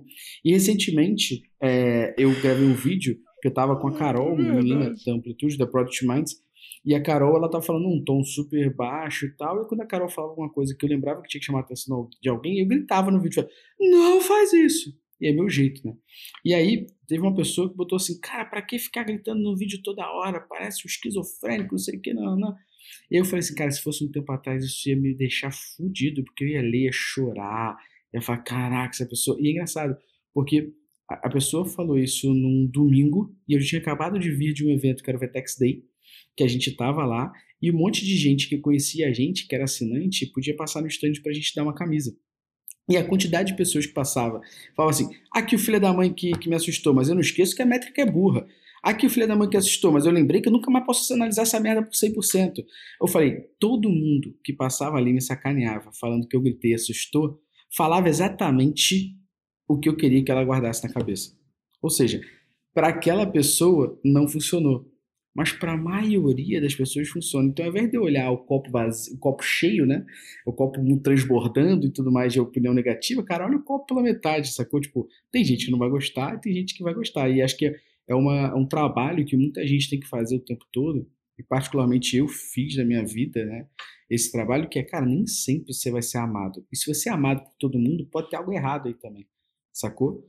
é, nem sempre você vai ser amado por todo mundo. Então você tem que entender que tem gente que não, você não gosta de todo mundo também, sacou? Então, tipo, vai ter gente que não vai gostar de você, da sua forma de lidar, da sua maneira de ensinar. E acho que esse medo da crítica é, mais uma vez, é dosar. É você não olhar alguma coisa e, tipo, virar um, um, drama king, um drama queen e falar, meu Deus, a vida nunca mais eu vou fazer vídeo no YouTube. Já era, tipo, é você dosar. Olha também o lado positivo. Olha as pessoas que foram impactadas, olha a pessoa que já te ajudou, e, sacou? Tipo, olha isso um pouquinho para você não perder o teu propósito, saca? E eu, particularmente, tenho salvo uma pasta minha só de coisa positiva que as pessoas já falaram, sacou?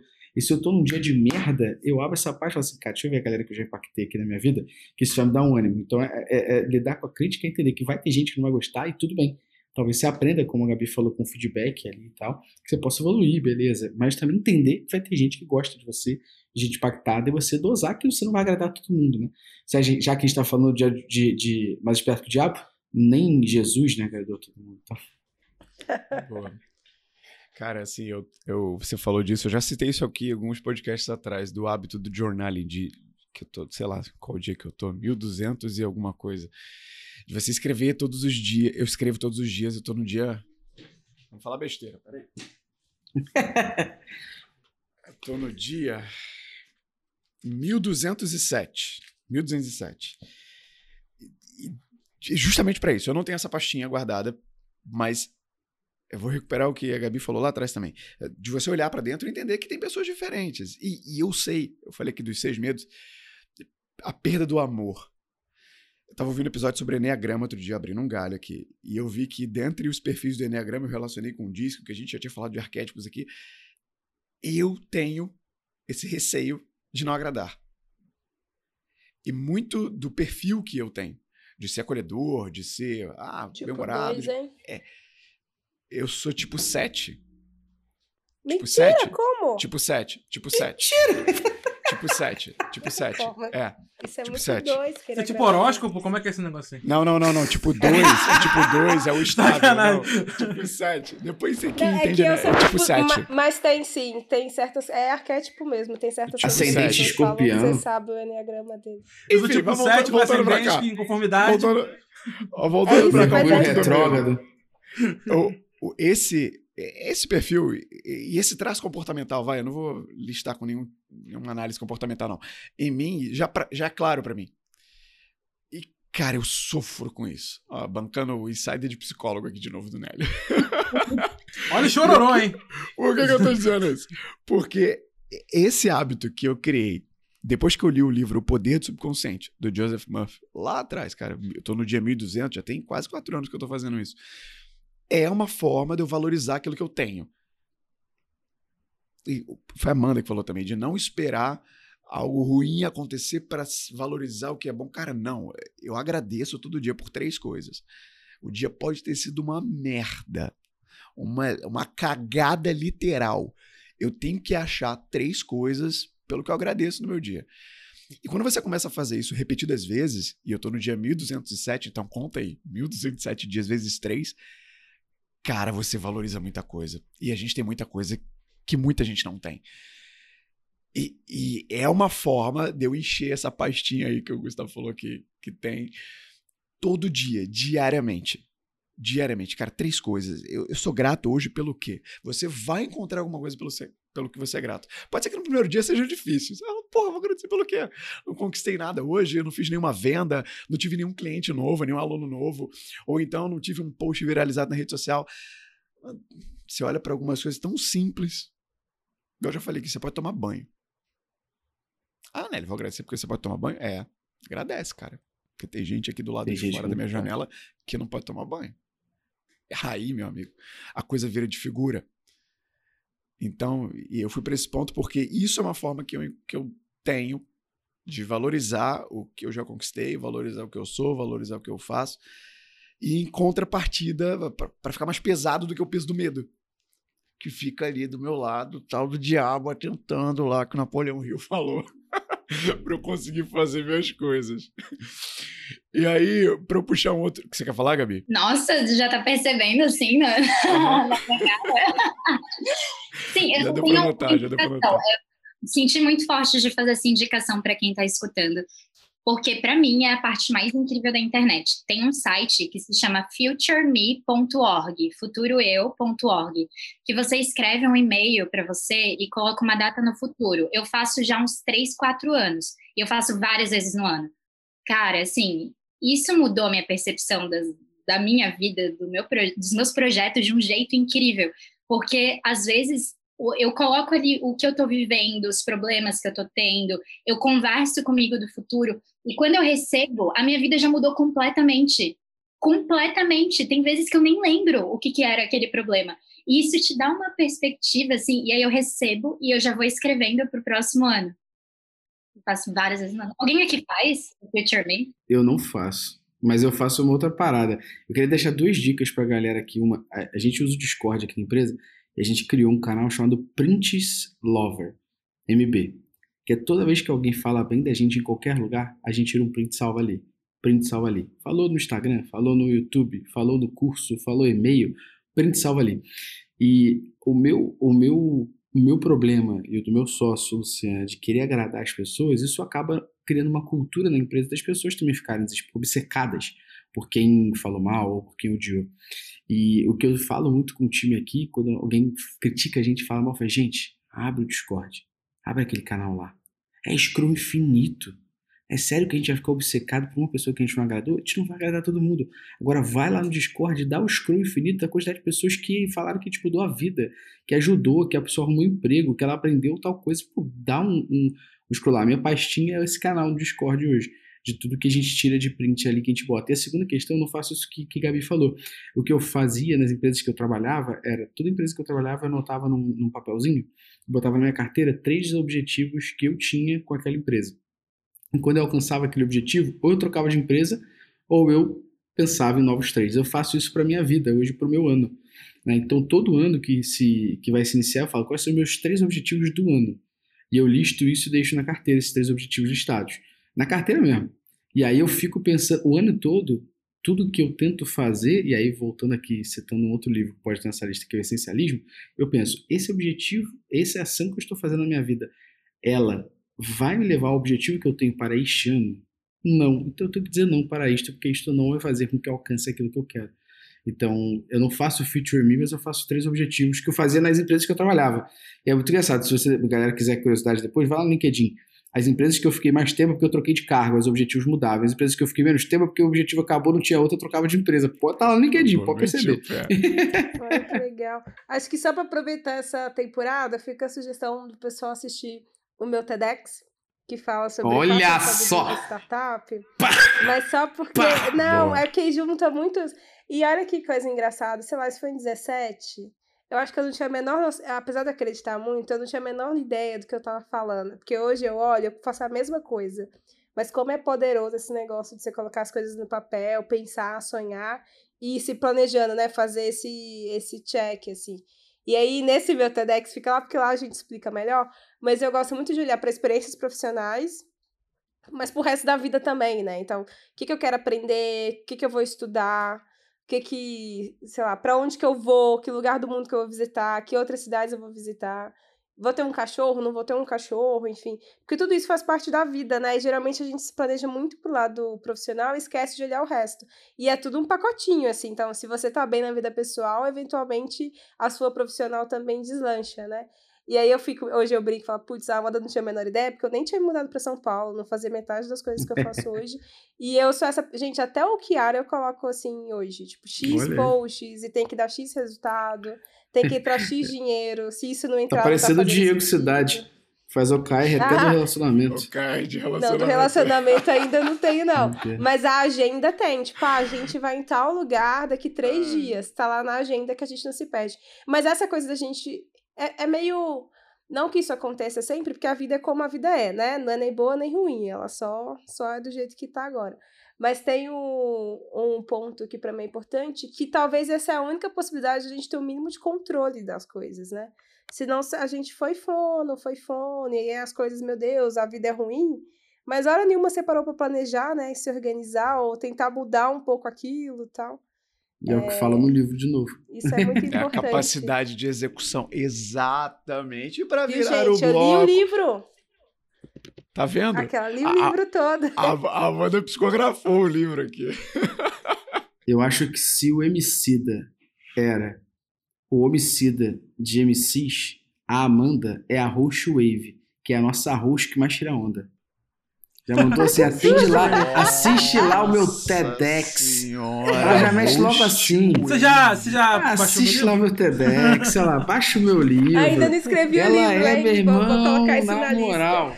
Bota na Ela, lista. e ela fala, tadinha, ela fala na simplicidade, você viu, Gabi?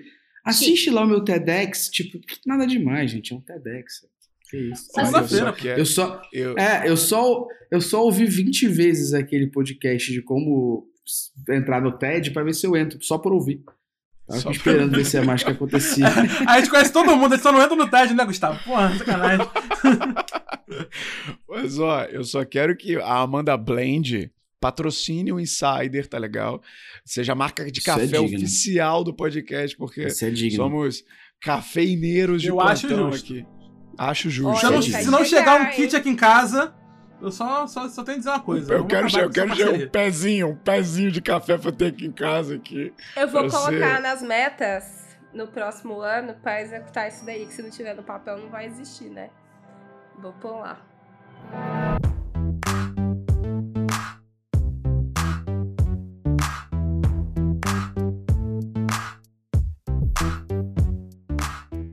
Tá ouvindo?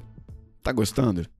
Tá gostando? Ok. Então segue o Insider e os membros da mesa lá no Instagram, lá no LinkedIn principalmente, aqui embaixo na descrição do podcast.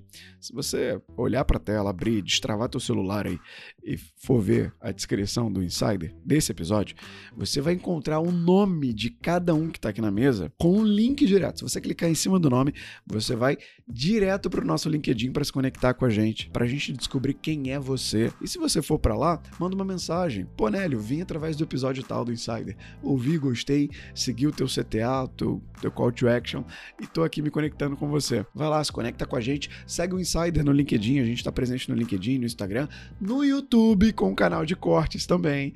Então, se você quer nos ver, tenha certeza que vai ter corte desse episódio lá no YouTube para você acompanhar os insights, os principais insights com a gente. Agora, se você é ouvinte raiz, já ouve esse podcast há bastante tempo, a gente está na quarta temporada, eu não aceito que você ainda não tenha nos avaliado.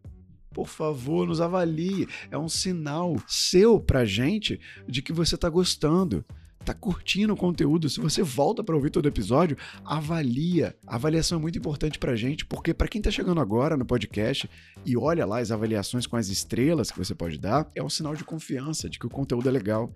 Então, se você tá no Spotify, se você tá no Apple Podcasts, vai lá, deixa suas cinco estrelinhas. Onde, né, eu avalio? No perfil do podcast. Clica no nome do podcast, que lá em cima você vai ver uma estrelinha e dá para você avaliar. A mesa agradece as suas cinco estrelas.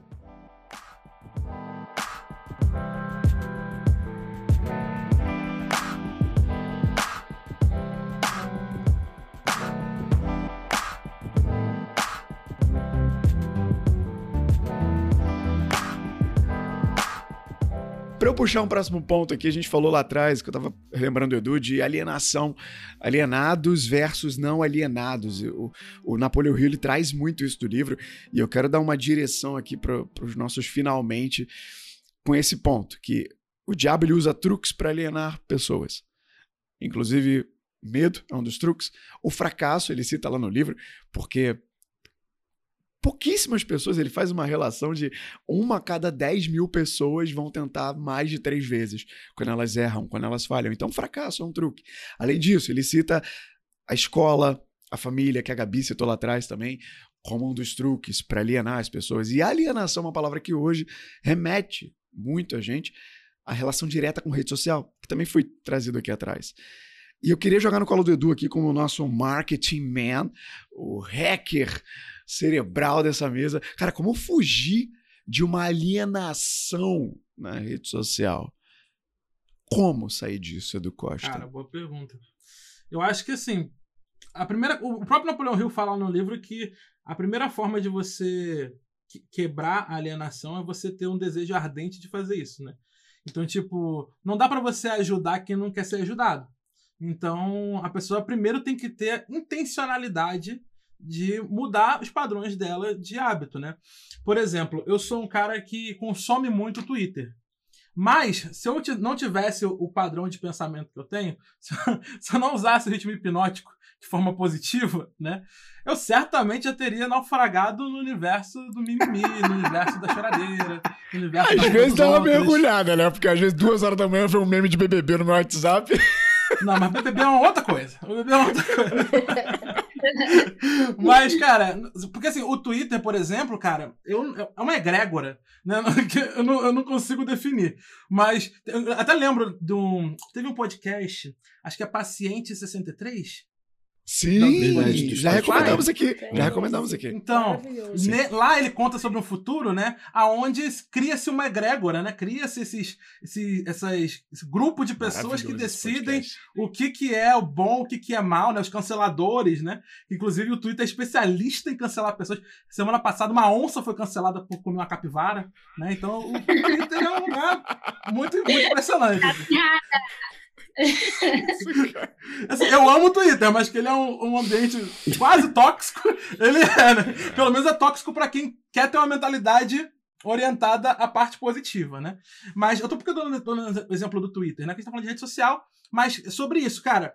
Primeira coisa para você se blindar, por assim dizer, é você ter a intencionalidade de, de saber como você vai usar aquele ambiente. Eu não uso o Twitter para ficar me afundando em discussão, coisa em, discussão besta sobre sobre, sei lá, sobre, ó, eu acompanho o BBB pelo Twitter, né? Mas eu não fico discutindo se o pãozinho é melhor que o sei lá quem, né? Eu, não, eu caguei para isso tudo. Eu uso o Twitter como uma fonte de informação, ponto, né? Para man manter atualizado, para ver discussões interessantes, para aprender coisas novas. Hoje, por exemplo, eu vi uma thread sobre as bebidas alcoólicas que eu fiquei chocado, assim, tipo, sobre como quase tudo é derivado de vodka.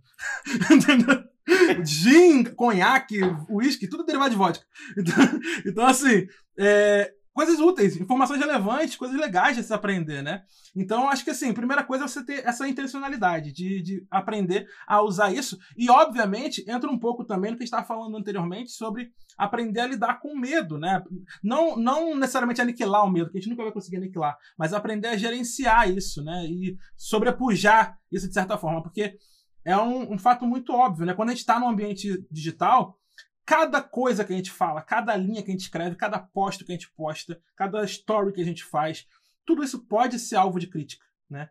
Ontem, semana passada, aliás, eu não sei quando esse podcast vai no ar, mas recentemente uma menina virou, viralizou um story de uma menina em que ela, que era uma educadora financeira, só que no vídeo dela, ela tá explicando o que, que ela faria com um salário de R$ 1.500, né? E aí, cara, o pessoal do Twitter, obviamente, começou a detonar a menina, falando que ela estava no mundo de lar, né? Sei lá o que, sei lá o que. E esculachando a menina de todas as formas possíveis. Obviamente, aquele Twitter foi tirado completo, aquele vídeo foi tirado completamente do contexto do que ela estava falando, né? Ninguém procurou saber a história da menina, ninguém procurou saber o que ela já vivenciou, o que ela não vivenciou, ninguém procurou saber nada disso, só viram aquele videozinho e falaram que ela é tosca, né? E aí, cara, a onda, a turba do Twitter foi diretamente cancelar a menina. Eu, em, contraposição a isso, entrei no perfil dela e mandei uma mensagem para ela. Eu falei assim: olha, nesse momento que tá todo mundo querendo te cancelar, eu tô aqui para te dar uma mensagem de apoio, tá? Por quê? Porque essa galera que tá chorando e reclamando e falando mal, etc, etc, é a galera que tá presa na Matrix, né? E elas vão atacar qualquer um que ataque a forma de pensamento que elas têm. Então, olha como é que é interessante. O próprio Napoleão Hill, ele, o diabo aqui, ele tá mostrando exatamente o que ele fala no livro, né? Que é justamente isso. No livro, ele fala pro Napoleão Hill assim: Cara, por que, que você vai publicar isso? As pessoas não vão acreditar em você. Elas vão te atacar por você estar escrevendo isso, né? Porque elas, vão, não vão acreditar, elas vão acreditar em mim. Porque elas já, o ritmo hipnótico, né, já faz elas acreditarem no que elas querem acreditar. Então, tipo, elas vão atacar qualquer pensamento divergente da manada, né? E a manada já está convencida de que o problema são os outros, né? O inferno são os outros, nunca são eles, né? Então, nesse momento em que ela estava sendo atacada, eu falei pra ela, cara, as pessoas vão te atacar porque elas querem atacar todo mundo que pensa divergente deles, né? Eles estão presos na Matrix ainda. Até que eles possam acreditar que é possível virar a chave, que é possível uma nova forma de pensar a, a sua renda, uma nova forma de pensar suas próprias finanças e tal, que, aquela, que aquilo que você aplicou para elas, ainda que não sirva para elas, existe algum aprendizado ali naquele vídeo, ou qualquer coisa do tipo, elas vão continuar te atacando. Mas não se preocupa, porque que mesmo quem é atacado vai ter alguns poucos dispostos a te ouvir. Então aproveita a o hype. Pílula vermelha. Entendeu? Exato. Então foi o que eu falei pra mundo- ela. Nem todo mundo tem a pílula vermelha. E assim, do que você tá falando, cara, eu vou pegar aqui pra pulverizar de o quão é fácil a gente se distrair e se deixar levar. A gente falou no último playbook sobre o gatilho de prova social, do livro As Armas da Persuasão. A gente falou muito sobre isso. Inclusive, off, tá, Gabriel? Vai pro ar amanhã. Que tem o, o poder da comenda do Gustavo Esteves também. Mas voltando pra cá, essa pílula vermelha, e trazendo pra minha realidade. Quando eu entro, por exemplo, no Instagram pra postar um story no perfil do Insider. E aí eu vou lá e publico. E aí o feed me pega. Cara, o scroll parece que é inevitável. Parece que eu viro um zumbi. Ou então, até antes. Ah, não, eu vou abrir aqui o LinkedIn pra produzir um conteúdo. E aí eu olho algo interessante no feed e falo: olha, rapaz, ó, fulano comentou. É, é difícil, cara, a pílula vermelha fazer efeito. E você sair daquele limbo. N- Não é fácil. Não é fácil. E eu. é, Como eu faço, sei lá, talvez eu não saiba dessa resposta de como eu faço pra fugir disso. Não sei, parece que é um anjo bom que tem do meu lado. Ó, cara, você tem uma tarefa pra fazer. Ó, ó, tá passando tempo. E eu uso de ferramentas e Alexa tá aqui comigo. Toda hora tem um, um lembrete, um alarme chegando pra mim, ou no Trello, uma notificação, ou um lembrete de agenda. Claro que é um lembrete. Alexa, Viu? Que é verdade. Não, não. Nossa, deixa eu fazer Não, um não. parênteses Para. sobre a Alexa. Hoje, 4 horas da manhã, tocou uma Alexa. E aí eu levantei e falei, porra, quem deixou essa Alexa? Gente, não era aqui em casa. Essa pessoa viajou e deixou a Alexa. E 4 horas da manhã, a Alexa gritando e eu falando, cara, como pode? Eu até gritei, Pô. Alexa, para, pra ver se ela ouvia. Eu já Pode quase passar infartei isso. com a Alexa. A minha esposa botou, Como assim? programou pra Alexa tocar meia-noite pra me dar parabéns, né? Só que a gente saiu pra comer alguma coisa antes, dormimos. Quando deu meia-noite, meu irmão, ainda era o parabéns da Alcione com o monobloco. Do nada, meia-noite, a marrom tava no meu ouvido, porque a Alexa tá do meu lado. E o parabéns! Eu falei, que porra é essa? Eu lembro de eu levantar, falar, que porra é essa? Aí, a- aí a minha esposa olha e fala: Caralho, esqueci que eu tinha programado pra tocar parabéns pra Programado você. Alexa. Eu falei: Pô. Tu quis saber, né? Eu tinha 31, falei: Tu quis saber se os 31 o coração tava de boa. Porque eu quase morri, eu sou mó cagão nato nessas porra que acontece do nada. Tipo assim, tô sozinho, cara, cai um bagulho na cozinha, eu nem vou. Se fuder, caiu na cozinha o quê? Também não Sozinho. vou, não. Então, pô, ela botou o Alcione pra E tocar, eu terror, quase né? morri. Porra, pelo amor de Deus. É, pra caralho, tá maluco. Ó o Luke, ó o Luke querendo protagonizar o podcast aí. Querendo participar. Cara, mas e- são, são esses pontos, e, e aí eu, como eu falei, talvez eu não tenha resposta pra isso, que me tragam, trazem de volta pra realidade, né? Você tá aqui pra fazer isso, X. Porque é difícil, cara. É difícil resistir a- ao poder de atração do feed. né? Eu- vocês fazem? Vocês têm algum hábito, gente? Porque eu me empolguei. Olha só, eu, eu tô vendo esse problema da seguinte forma. Eu vou fazer o gancho de novo ali com um ganho secundário. O que, que a gente está ganhando rolando feed? Porque eu não sei se é exatamente a atração, por aquilo que, claro, é viciante, né? A gente fica. É, é uma loteria, a gente não sabe o que, que vem, então isso estimula nosso cérebro, com certeza. Mas além disso, o que, que a gente está querendo com o celular? Porque eu, pessoalmente, às vezes sinto que quando eu estou muito tempo no feed é porque eu estou tentando desassociar do que eu estou sentindo. Sim, foi uma coisa que eu já comecei a observar também junto na, na psicoterapia, né? Que é uma coisa que demora alguns anos para entender. Mas eu, eu comecei a descobrir que eu tentava assim, ah, tô sentindo alguma coisa minimamente desconfortável. A pressão de um trabalho, ou talvez até algum dos medos ali do livro. E aí eu começo a desassociar no feed. Então é o jeito mais fácil de eu me trair, de sentir as emoções normais, né? Tristeza, ansiedade. Então tô Tá indo por que esse. o diabo tem 98% das pessoas? É ardiloso! Mas sabe que eu tô. Eu tava não lendo, né? Mas tava ouvindo um, um livro que chama Dopamina Detox. E aí, na verdade, é que todos os produtos digitais, eles são criados justamente para você liberar dopamina, né? E por isso que é viciante. Porque é esse ganho, ele nem chega a ser secundário, ele é primário mesmo. Então, na hora que você abre o e-mail e tem um negocinho lá preto, mas é uma propaganda, isso ainda te libera uma dopamina. Não é aquele contrato que alguém fechou, ou você tá esperando, tipo, tudo isso. E é qualquer produto, né, digital, desde as redes sociais até, tipo, essas ferramentas que a gente usa para trabalhar. Então, todas em maior ou menor grau vão liberar esse hormônio dopamina. E aí o grande problema é que é uma delícia mesmo.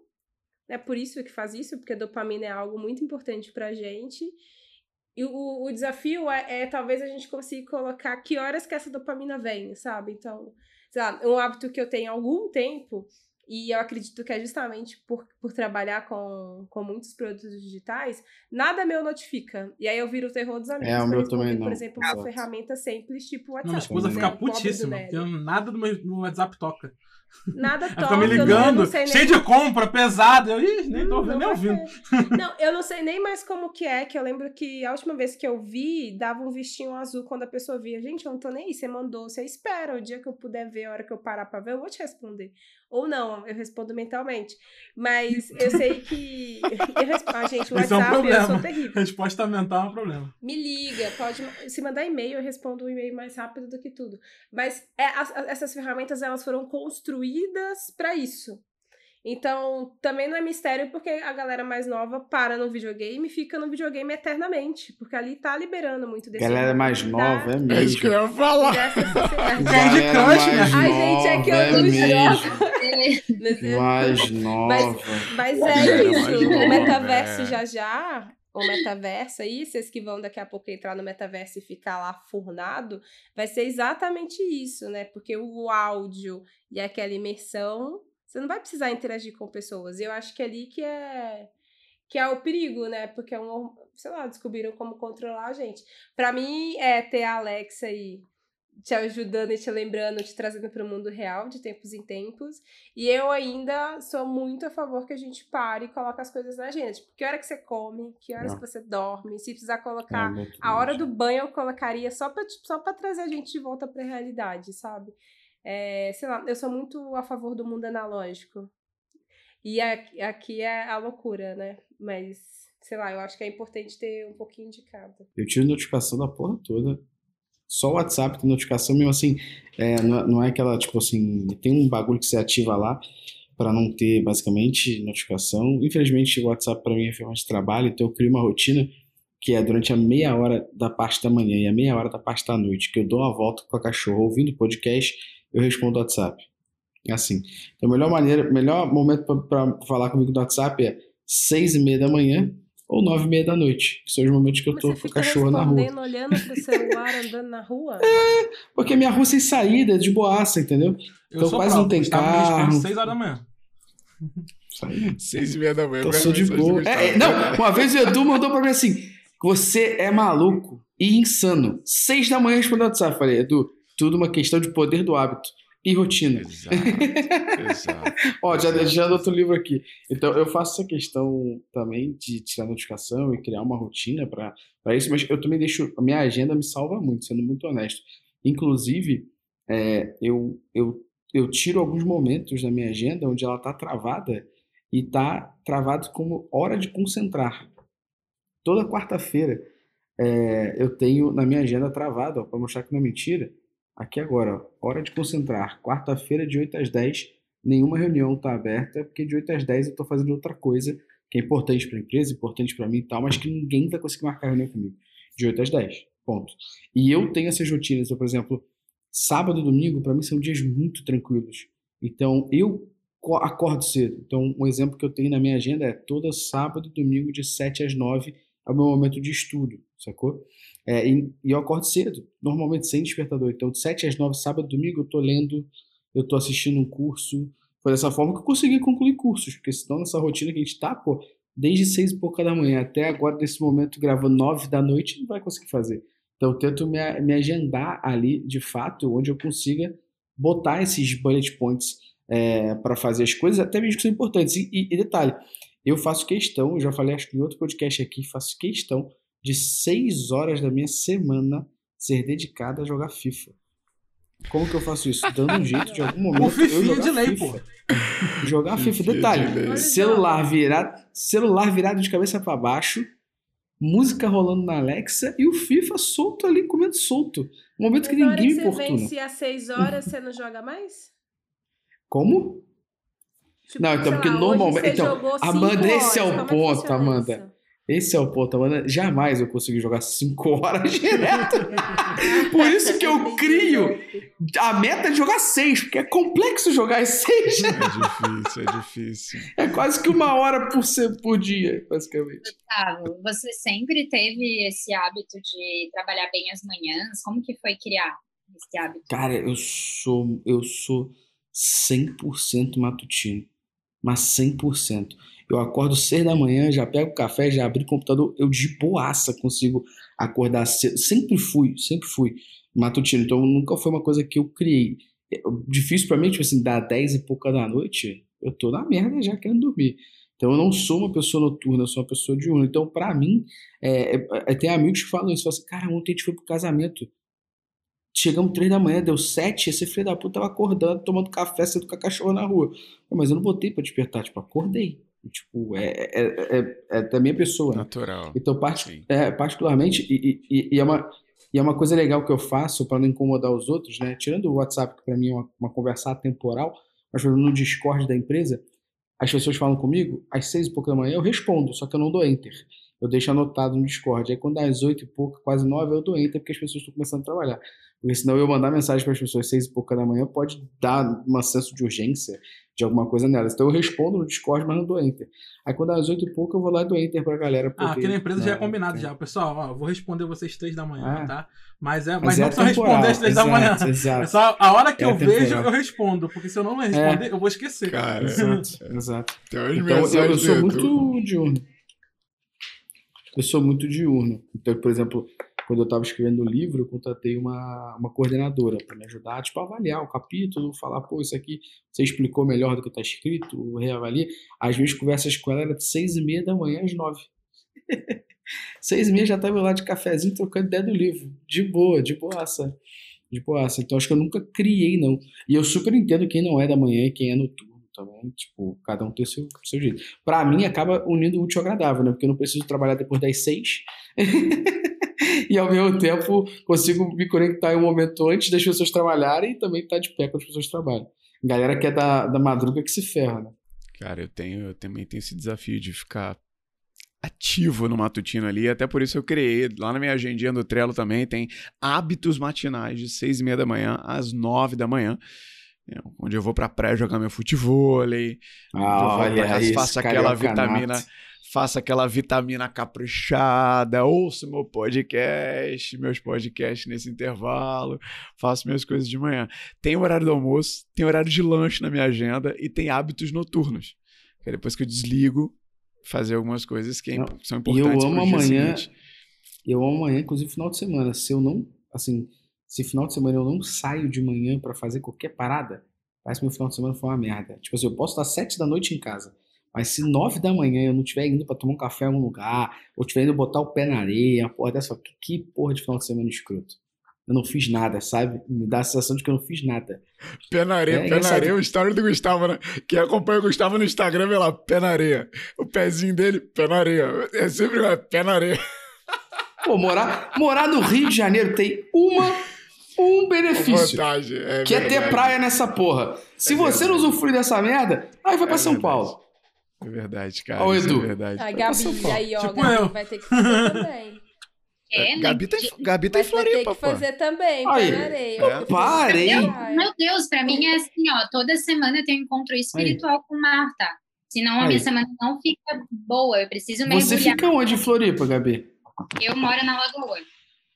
Porra! Pai. Cara, Floripa tem praia bonita para cacete. Tem uma praia que é o nome de uma moça, esqueci o nome. Que Eu- praia bonita. Daniela, Qual o nome? Daniela, Daniela. Que praia bonita. Nossa, Só que dá meio-dia não tem areia. Mas que praia bonita, meu irmão. é, eu Que sou da praia linda. Leste. É- Esse é o pessoal do Norte. Porra, que praia linda. Puta E aqui, merda. aqui você vai de Napoleon Rio conversando com Delano Roosevelt até a praia Daniela em Florianópolis. Pô, essa lá, praia é gente. muito bonita. Pra gente encerrar a nossa pauta, eu vou levantar a última bola, tá legal? Até porque já são 9 horas da noite. Não vamos chegar em meia-noite, senão o Gustavo vai dormir. Ele falou que dorme às 10. Daqui a pouco ele tá dormindo aqui na, na mesa. E a Amanda, eu vou, vou fazer o gancho com o que a Amanda falou lá do- dos jovens que jogam videogame. Gustavo levantou a mão. Não, não só jovens, são jovens. E tem uma parte bem, bem valorizada sobre sabedoria no livro, com várias perguntas, do rio pro diabo. E numa das respostas, ele diz que a idade em que as pessoas começam a adquirir sabedoria é pós 40 anos.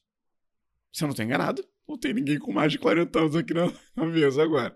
Todos com menos de 40 anos. Gustavo, Então, nosso comendador aí. isso não foi combinado, né? Não foi combinado. esse cabelo platinado aí, vai que você vai que Eu quero jogar, Ah, eu vou jogar pro Gustavo. Pela pintando. provocação, eu vou jogar pro Gustavo. Gustavo, dá pra ser sábio mais jovem? Como, como estar pronto pra receber essa sabedoria, já que o diabo no livro diz que não dá pra ser sábio com menos de 40 anos? Olha, dá pra ser sim. Pergunta ao Diego Cidade. Aquele já nasceu velho. O moleque é brabíssimo. E o moleque é novinho. Eu, assim, é, tem uma frase que é muito boa, que tá no livro também, que eu anotei, deixa eu destacar aqui. Que é: para cada experiência de derrota temporária, para cada fracasso e cada forma de adversidade, existe a semente de benefício equivalente. E tem uma outra frase que está anotada aqui, que é: cada grande líder do passado foi tomado por dificuldades e encontrou derrotas temporárias antes de alcançar seus objetivos. Isso que ele deixa no livro, essas duas citações que eu trouxe aqui, é que demonstra que a gente necessita ter um acúmulo de experiências para ter uma sabedoria. E aí ele atrela esse acúmulo de experiências à idade, porque a pessoa que tem certa idade, ela acumulou essas experiências positivas ou negativas para ter essa, entre aspas, maturidade de estar no momento onde é sábio. Mas se você começa muito novo, você pode ter essa maturidade, essa sabedoria antes mesmo de ter essa idade comentada no livro. Então, eu acredito, por exemplo, o Diego Cidade, né, acho que é um exemplo, ele é muito novo. E, cara, founder de uma startup acelerada. Então, tipo, ele começou muito novo e tem uma experiência totalmente diferente de mim, que tá com 25, 6 anos em, em uma empresa. Então, eu não acredito que a idade é o limitador de você ser sábio ou não, mas o teu acúmulo de experiências positivas e negativas e o que você aprendeu com isso, sacou? E aí, o que se dá no livro, o que ele fala muito, é que, basicamente, a minha interpretação tá sobre isso, é que para você ter esse acúmulo de experiências e você tá num momento onde você é sábio e consegue nortear as pessoas, é onde você tem uma idade. Então, um exemplo aqui, vou citar o Edu, por exemplo, o Edu é mentor. O Edu consegue ser mentor hoje não só porque estudou, não só porque hoje está num momento onde ele é sábio para mentorar alguém, mas pelo acúmulo de experiências que o Edu teve. A gente conhece o Edu há muito tempo. Há diversas profissões e coisas que o Edu fez foram acúmulo de experiências. O Edu viveu momentos avassaladores, onde ele estava numa empresa, trocou para outra, se mudou para outra, aí foi para outra, aí montou uma outra empresa e tinha uma sócia, trocou de sócia, mudou a empresa, mudou o foco. Ele viveu um momento avassalador que fez com que mesmo a experiência dele, a idade dele, mas o, a, a avalanche de experiência que ele teve, fez ele, com o estudo dele, a sabedoria dele, poder hoje estar numa posição de mentor onde ele consegue guiar as pessoas.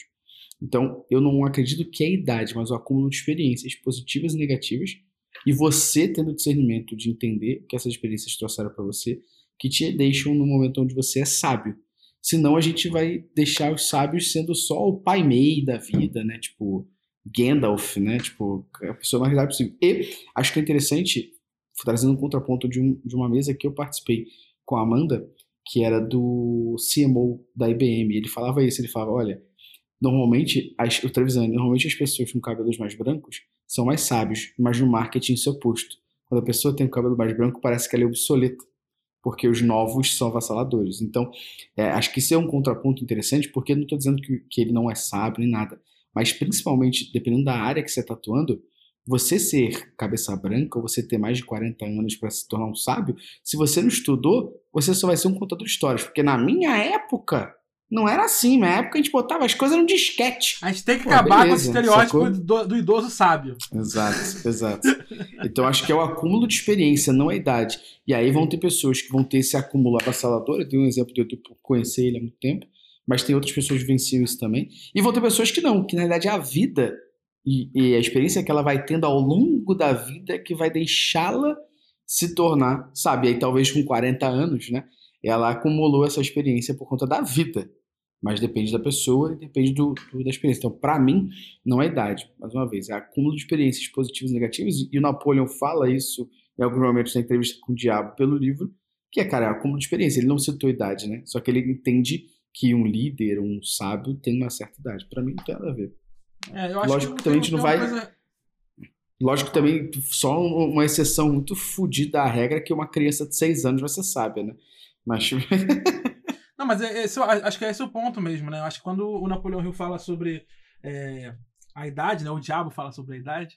Acho que é dentro dessa perspectiva de que é, tempo é igual a experiência, né? Tipo, a gente sabe que a gente está vivendo hoje num mundo cada vez mais acelerado, onde a gente vive mais coisas em menos tempo. Né? Então, tipo, se a gente for botar em perspectiva histórica, né? Cara, a gente vive hoje muito mais coisas em dois anos do que nossos pais viveram em 20. Entendeu? Tipo, a quantidade de informação que a gente recebe, a quantidade de coisas que a gente faz, a velocidade das transformações é absurda, né? E a gente pode ver o quanto a gente transformou a sociedade inteira em dois anos de pandemia, né? Coisas que nossos pais nunca viveram. Tal- Talvez nem nossos avós talvez viveram. Né? Então, tipo, então a gente vive muita coisa em menos tempo, né? Então, acho que isso é um dos pontos. Isso dá muita experiência pra gente, muita vivência pra gente em pouco tempo. Então, acho que não está relacionado exatamente à idade também, como o Gust- Gustavo falou, mas acho que tem um ponto que eu acho que é interessante, até um contraponto, talvez, né? Eu concordo também que a gente não precisa. é, por exemplo, o meu background, ou o próprio do Gustavo, ou da Gabi, ou da Amanda, ou do próprio Nelhão aqui, todo, a gente tem track record, né? A gente, a gente tem um histórico, a gente conquistou muita coisa, a gente fez muita coisa, a gente tem experiência prática em muita coisa, e isso nos capacita para ajudar outras pessoas que precisam da nossa ajuda. Mas o tempo também, né? Por mais que a gente tenha vivenciado muita coisa em menos tempo, a quantidade de tempo também dá uma coisa que eu acho que nenhuma outra coisa dá, que é perspectiva. Então, quanto mais tempo a gente vive, mais a gente se afasta do objeto, né? Pensando agora como historiador, né? Voltando meu diploma de história, que tá empoeirado em algum lugar aqui. Então, tipo, quanto mais a gente vive, mais a gente se afasta do objeto e mais perspectiva a gente tem. E eu acho que essa perspectiva só a idade dá. Nenhuma experiência, nenhuma. A gente pode viver o quanto a gente for viver em um ano, mas nada dá pra gente essa perspectiva a não ser o tempo. Né? Então, acho que esse é um outro contraponto aí dessa visão do diabo sobre o que é sabedoria ou não, né? E vocês sabem que tem uma coisa curiosa que assim, quando, quando eu era adolescente, eu era adole- eu sempre fui muito curiosa. E aí eu era adolescente que achava que, ah, não, esse negócio de ser mais velho não tá com nada, não. Tipo, não vai ter diferença. E aí hoje eu acho engraçado que eu fico, gente, olha que menina maluca, né? Como é que eu não tomei um tapa na cara de ter falado umas bobagens dessa? É. É, gente, nossa, coitados dos meus pais, são muito doidos de ter criado uma criança assim. Mas ao mesmo tempo, o fato de ser, de certa forma, até um pouco curiosa dessa. Tá, beleza, então me conta o que é que você vai ter de conhecimento que eu não tenho, fez com que eu tenha essa bagagem que ela é o tanto desproporcional que a gente vai olhar pra idade, enfim, segmento, né? O que, que tá fazendo, é o danado do track record que o Edu trouxe. Mas eu era essa adolescente que achava que não tinha diferença, assim. Tipo, putz, eu tô fazendo isso daqui tem um tempão, então eu já sei muito mais do que o resto. E aí não, porque essa coisa do você ter visto a, a mesma coisa de formas diferentes, ouvido de pessoas diferentes, te traz. Você tem argumentos, opções, é, outras vias, você consegue sugerir muito mais outras coisas, porque por causa do tempo mesmo, né? Não vai adiantar você ler todos os livros disponíveis, porque isso não vai te dar. Mas eu tenho outro contraponto que é por ter sido essa adolescente, hoje eu tenho um, olhar que assim, os mais velhos eles realmente detêm o conhecimento que a gente não tem. O que não quer dizer que se aquela pessoa trabalhou só na área de saúde, ela virou médica, porque sim, porque ela trabalhou 50 anos naquele mercado. Eu acho que não é esse tipo de sabedoria, sabe? É que a gente meio que confunde, assim. Mas, para mim, as pessoas mais velhas, elas deveriam ter um lugarzinho, assim, pra gente conseguir consultá-las. Muito dessa.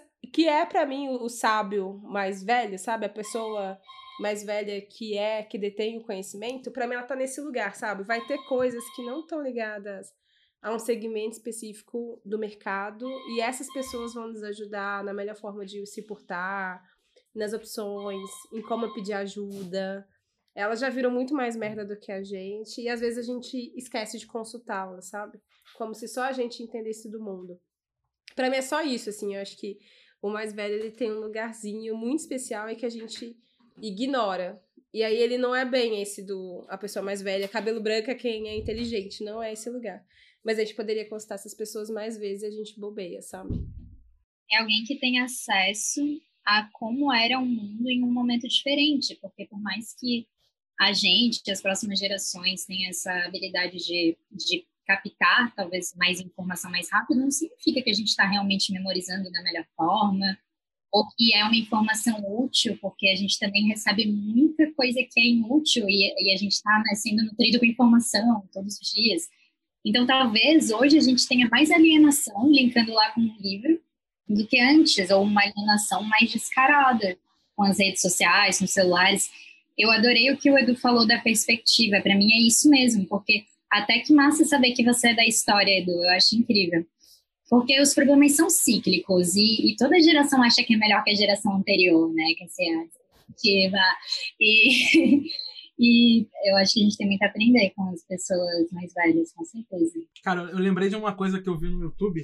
Tava vendo um vídeo de uma entrevista falando da, da ditadura militar e alguém, alguma dessa juventude, alguém dessa juventude representativa que a gente tem hoje nas interwebs, fez um comentário lá falando sobre a ditadura, sei lá o quê. E aí um, um, um senhor respondeu ele, na verdade foi um senhor que comentou, falando, falando sobre, explicando alguma coisa que foi falada no vídeo. Aí veio esse jovem, claro, pagar de sabichão em cima do, do senhor, né? Tentando contradizer o rapaz, o senhor. E o senhor falou o seguinte: meu filho, você está falando do que te, te, te, ensinaram, ou do que você ouviu falar. Eu vivi essa história. Eu estava na siderúrgica quando ela foi tomada pelos soldados. Eu vi os meus amigos sendo arrastados presos. Eu estava lá, entendeu? Então, tipo, não vem ensinar a história para mim, eu vivi ela, entendeu? E é, eu lembrei disso agora que a, que a Gabi trouxe esse ponto, né? Porque acho que é muito disso, né? E a Amanda também, sobre ouvir. Ouvir mais, né? Tipo, acho que ouvir mais nunca nunca é um problema, né? Ouvir as pessoas que sabem, que vivenciaram, que têm experiência, nunca é um problema. Né? Tem isso no livro, inclusive. Tem no livro falando sobre é, o problema de quem fala demais, quem dá opinião não solicitada. E também é importante ouvir. É uma das partes que eu marquei, inclusive, como trechos que me chamaram a atenção. Ainda mais hoje que todo mundo tem que ter uma opinião. No Twitter mesmo, meu Deus, isso me incomoda muito na internet, que é, é essa exigência de que as figuras públicas se posicionem sobre todos os assuntos, inclusive assuntos que elas não conhecem. Assim, a artista tem que se posicionar sobre tudo. Só que a pessoa não conhece, ela vai se posicionar com pressão do, do dela. É porque tem muita dessa procura de identificação no outro, né? Então, se você admira ou odeia alguém, você quer descobrir pontos daquela pessoa que você pode criticar ou pontos daquela pessoa que você pode admirar, né? Então, se ela tem uma opinião parecida com a sua, você, é aquela coisa do, do. Ó, de novo, ritmo hipnótico aí, né? Você, tá, você não tá procurando a discordância. Você quer concordar ou discordar de alguém, né? Então, tipo, você tá procurando alguém com um padrão mental igual ao seu. Então, por isso que você tá, tá sempre cobrando a opinião. essa juventude, tá sempre cobrando a opinião das pessoas que ela admira ou detesta, né? Porque ela tá querendo encontrar esse ponto aí de divergência ou admiração para poder se orientar, né? Por quê? Porque ela não pensa por conta própria, tá alienada. Ter Exatamente. escutativa é importante.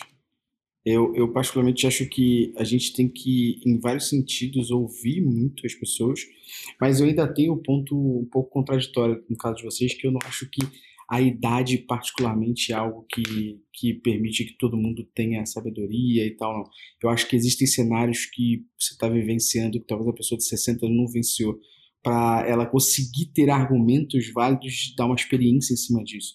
Por isso que eu acho que não tem a ver com, com apenas idade, tem a ver com experiência do que essa pessoa viveu, onde ela viveu, o que ela fez, como foi feito isso. Para mim, esse é um ponto é, muito importante. Não sei se era porque também fui jovem numa posição de liderança e tinha esse esse aspecto das pessoas né, olhavam assim, que se o Fedelho tá liderando uma equipe, sabe? E eu falo, pô, mas eu sou um Fedelho que já, já experimentou mais coisas nesse trabalho do que você, por exemplo, né? Então, nesse, nesse caso aqui, talvez eu tenha mais experiência.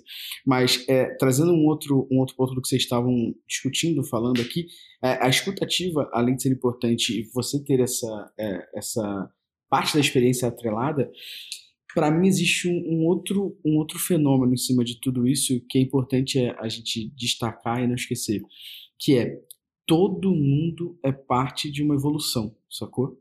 E a parte mais errada que acontece no mundo, e a gente aqui na Métricas, a gente escreveu recentemente os princípios da empresa. E a gente escreveu uma linha, que é o princípio número 10, que é não somos o Pokémon, mas podemos evoluir. E esse, esse princípio é parte da seguinte questão.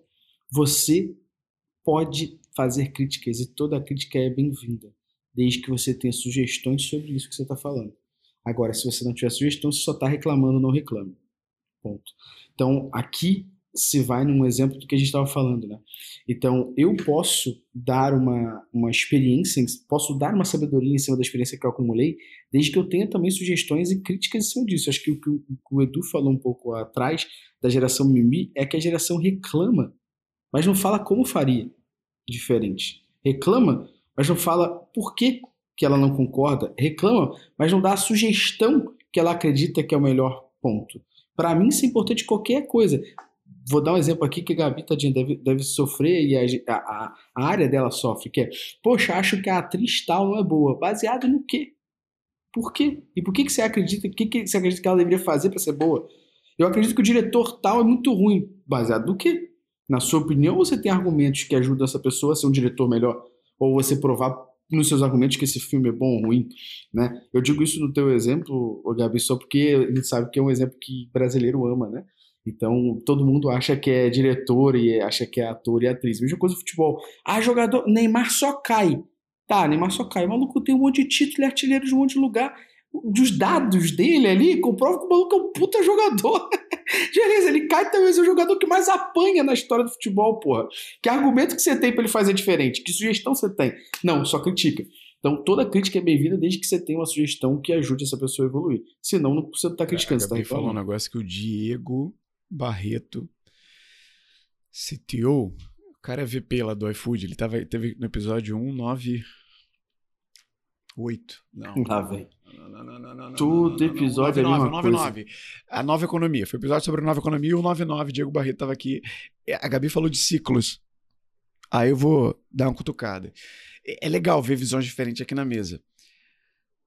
E os ciclos que ele falou são importantes e- porque ele, ele transformou isso numa ação. Convergindo aqui para a parte dos jovens. Tem coisas na nossa vida que acontecem repetidas vezes. Só que nem todo mundo percebe. E, e a gente está falando de pessoas mais velhas estarem atribuídas à sabedoria. Concordo que nem toda pessoa mais velha vai saber. Sabe por quê? Porque nem toda pessoa mais velha sabe identificar esses ciclos. E aí, qual o exemplo que eu lembrei do Diego? O Diego falou que na entrevista de processo seletivo para o time dele, lá do iFood, tem uma pergunta que é a seguinte: O que de três em três anos acontece na sua vida que te move para frente? Cara, quando ele jogou essa pergunta, é sério, eu parei, fechei a câmera e escrevi no quadro. Falei, eu tenho que responder isso aqui para mim.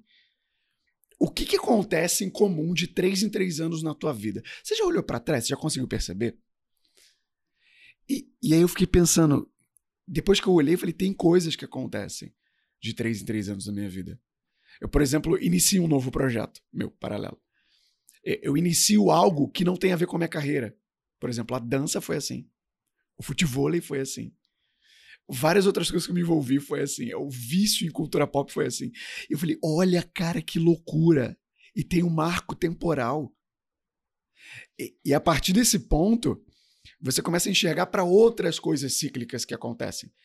E é aí que eu vejo o limiar disso, sabe? De você ter exemplificado o Diego. Cara, o Diego, eu brinco chamando ele de prodígio aqui, mas de fato o Diego é um prodígio, cara. Quando a Amanda falou dos OKRs dela e a gente brincou com o Diego, o Diego ele faz OKR para relacionamento. Por quê? É, é- a gente já conversou sobre isso aqui, porque ele já percebeu padrões. E olha a maturidade para você perceber padrão em algo que você está cultivando ali na tua vida. Então, o que eu, eu vejo desse ponto aqui é: olha para os teus ciclos, porque a partir desse ponto você vai perceber padrões. E podem ser padrões negativos, que a gente volta lá para a parte da- do, do ritmo hipnótico que o Edu falou lá no início. E será que esse ciclo está te levando para algum lugar? Então, essa capacidade de enxergar os ciclos, de colocar isso para fora até, é o que eu acredito que materializa a sabedoria, sabe? Que me faz não ficar sempre ali no mesmo ciclo. Porque, cara, tem pessoas de pessoas de cabeça branca, desculpa o termo, mas é, é só para materializar pessoas de cabeça branca. Eu sou quase uma pessoa de cabeça branca, porque eu já tô cheio de cabelo branco. que tem uma capacidade de te ouvir em duas frases falar o que você precisa, cara. É, é que é fora do comum. Que é fora, é claro, não vou generalizar, mas é fora do comum porque essa pessoa já ela já enxerga no horizonte assim tão além do teu que é difícil para algumas pessoas engolir e falar, pô, é verdade, hein, cara. Assim como o caminho contrário acontece. Alguém mais jovem, igual você falou, Gustavo, na tua posição de, de ter que liderar pessoas de cabeça branca, falar algo e é difícil de engolir. Caramba, porra, o jovenzinho tem É razão. porque o Gustavo tá traumatizado com o Hipo. Com IPA, é. exato, exato, exato. Os IPOs são os diabos do Gustavo, igual a gente falou quando... Décimo, décima, décimo segundo princípio da Métricas Boas é Kill the hype. Em hipótese alguma, aceite perder. Em hipótese alguma, aceite perder para uma pessoa sem argumentos. Um último recado pra galera aí que é pensar sobre esses padrões de pensamento, né? Às vezes a gente, a gente vai tão no flow que a gente não para pra pensar quais são os padrões de pensamento que a gente tem, né? Então, por exemplo, quando você reflete um pouco sobre o que acontece na sua vida, você começa a entender que, cara, você tá sempre culpando os outros pelo que acontece na sua vida, peraí, tem um padrão de, de comportamento aqui, né? de pensamento e de comportamento, que leva ao comportamento, né? É, quando você começa a analisar e entende que toda vez que você vai fazer uma determinada coisa, tem aquele conjunto de medos que te assolam, então tem um padrão ali, né? Então, tipo, começar a refletir conscientemente sobre o que você pensa é a primeira coisa que você precisa para começar a entender como você pode mudá-los, né? E quando você muda o pensamento, você muda a ação. Isso aí. Atrelado isso, assim, é, eu, eu sempre acabo puxando para esse lado nesses assuntos que envolvem as emoções, mas é que eu realmente acho que vale muito a pena focar nisso. Fazer psicoterapia é bem legal, porque você começa a entender quais são os teus padrões de pensamento. E alguém de fora que vai falar assim, ô, tu tá, tava falando disso há um ano atrás, e tu repetiu de outra forma. Então é alguém que vai analisar mesmo tudo que você fala. É bem interessante para quem não tá conseguindo, talvez, seguir sozinho.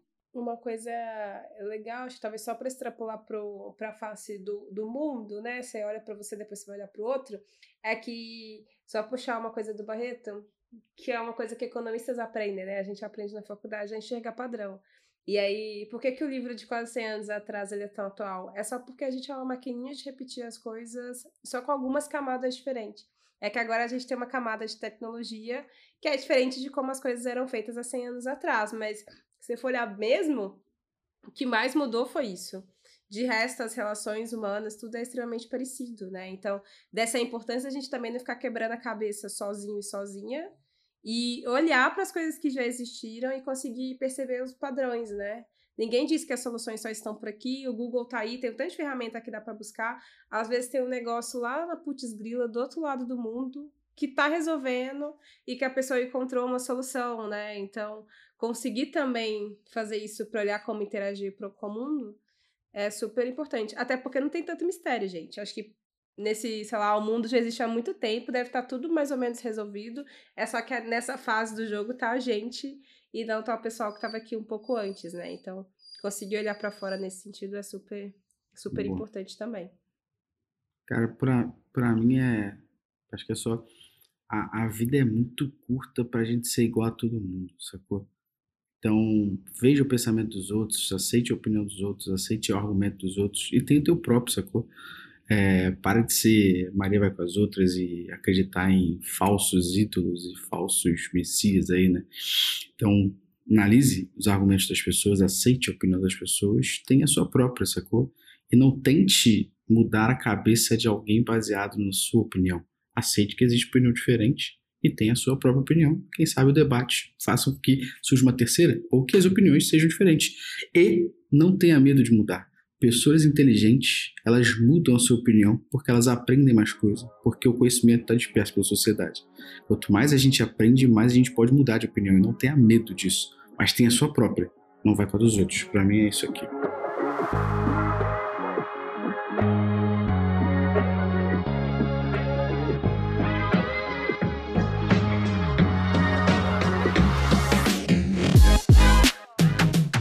Vamos aos créditos do programa de hoje. Produção e roteiro feita por Nélio Xavier. Edição de áudio Gabriel Matos. A capa foi feita pelo ilustrador Maicon Moura, o Moura. Marketing e social é do Bruno Melo e Elizabeth Gradida. A apresentação nas vozes de Nélio Xavier, Gustavo Esteves, Edu Costa, Amanda Graciano e Gabi Manhani.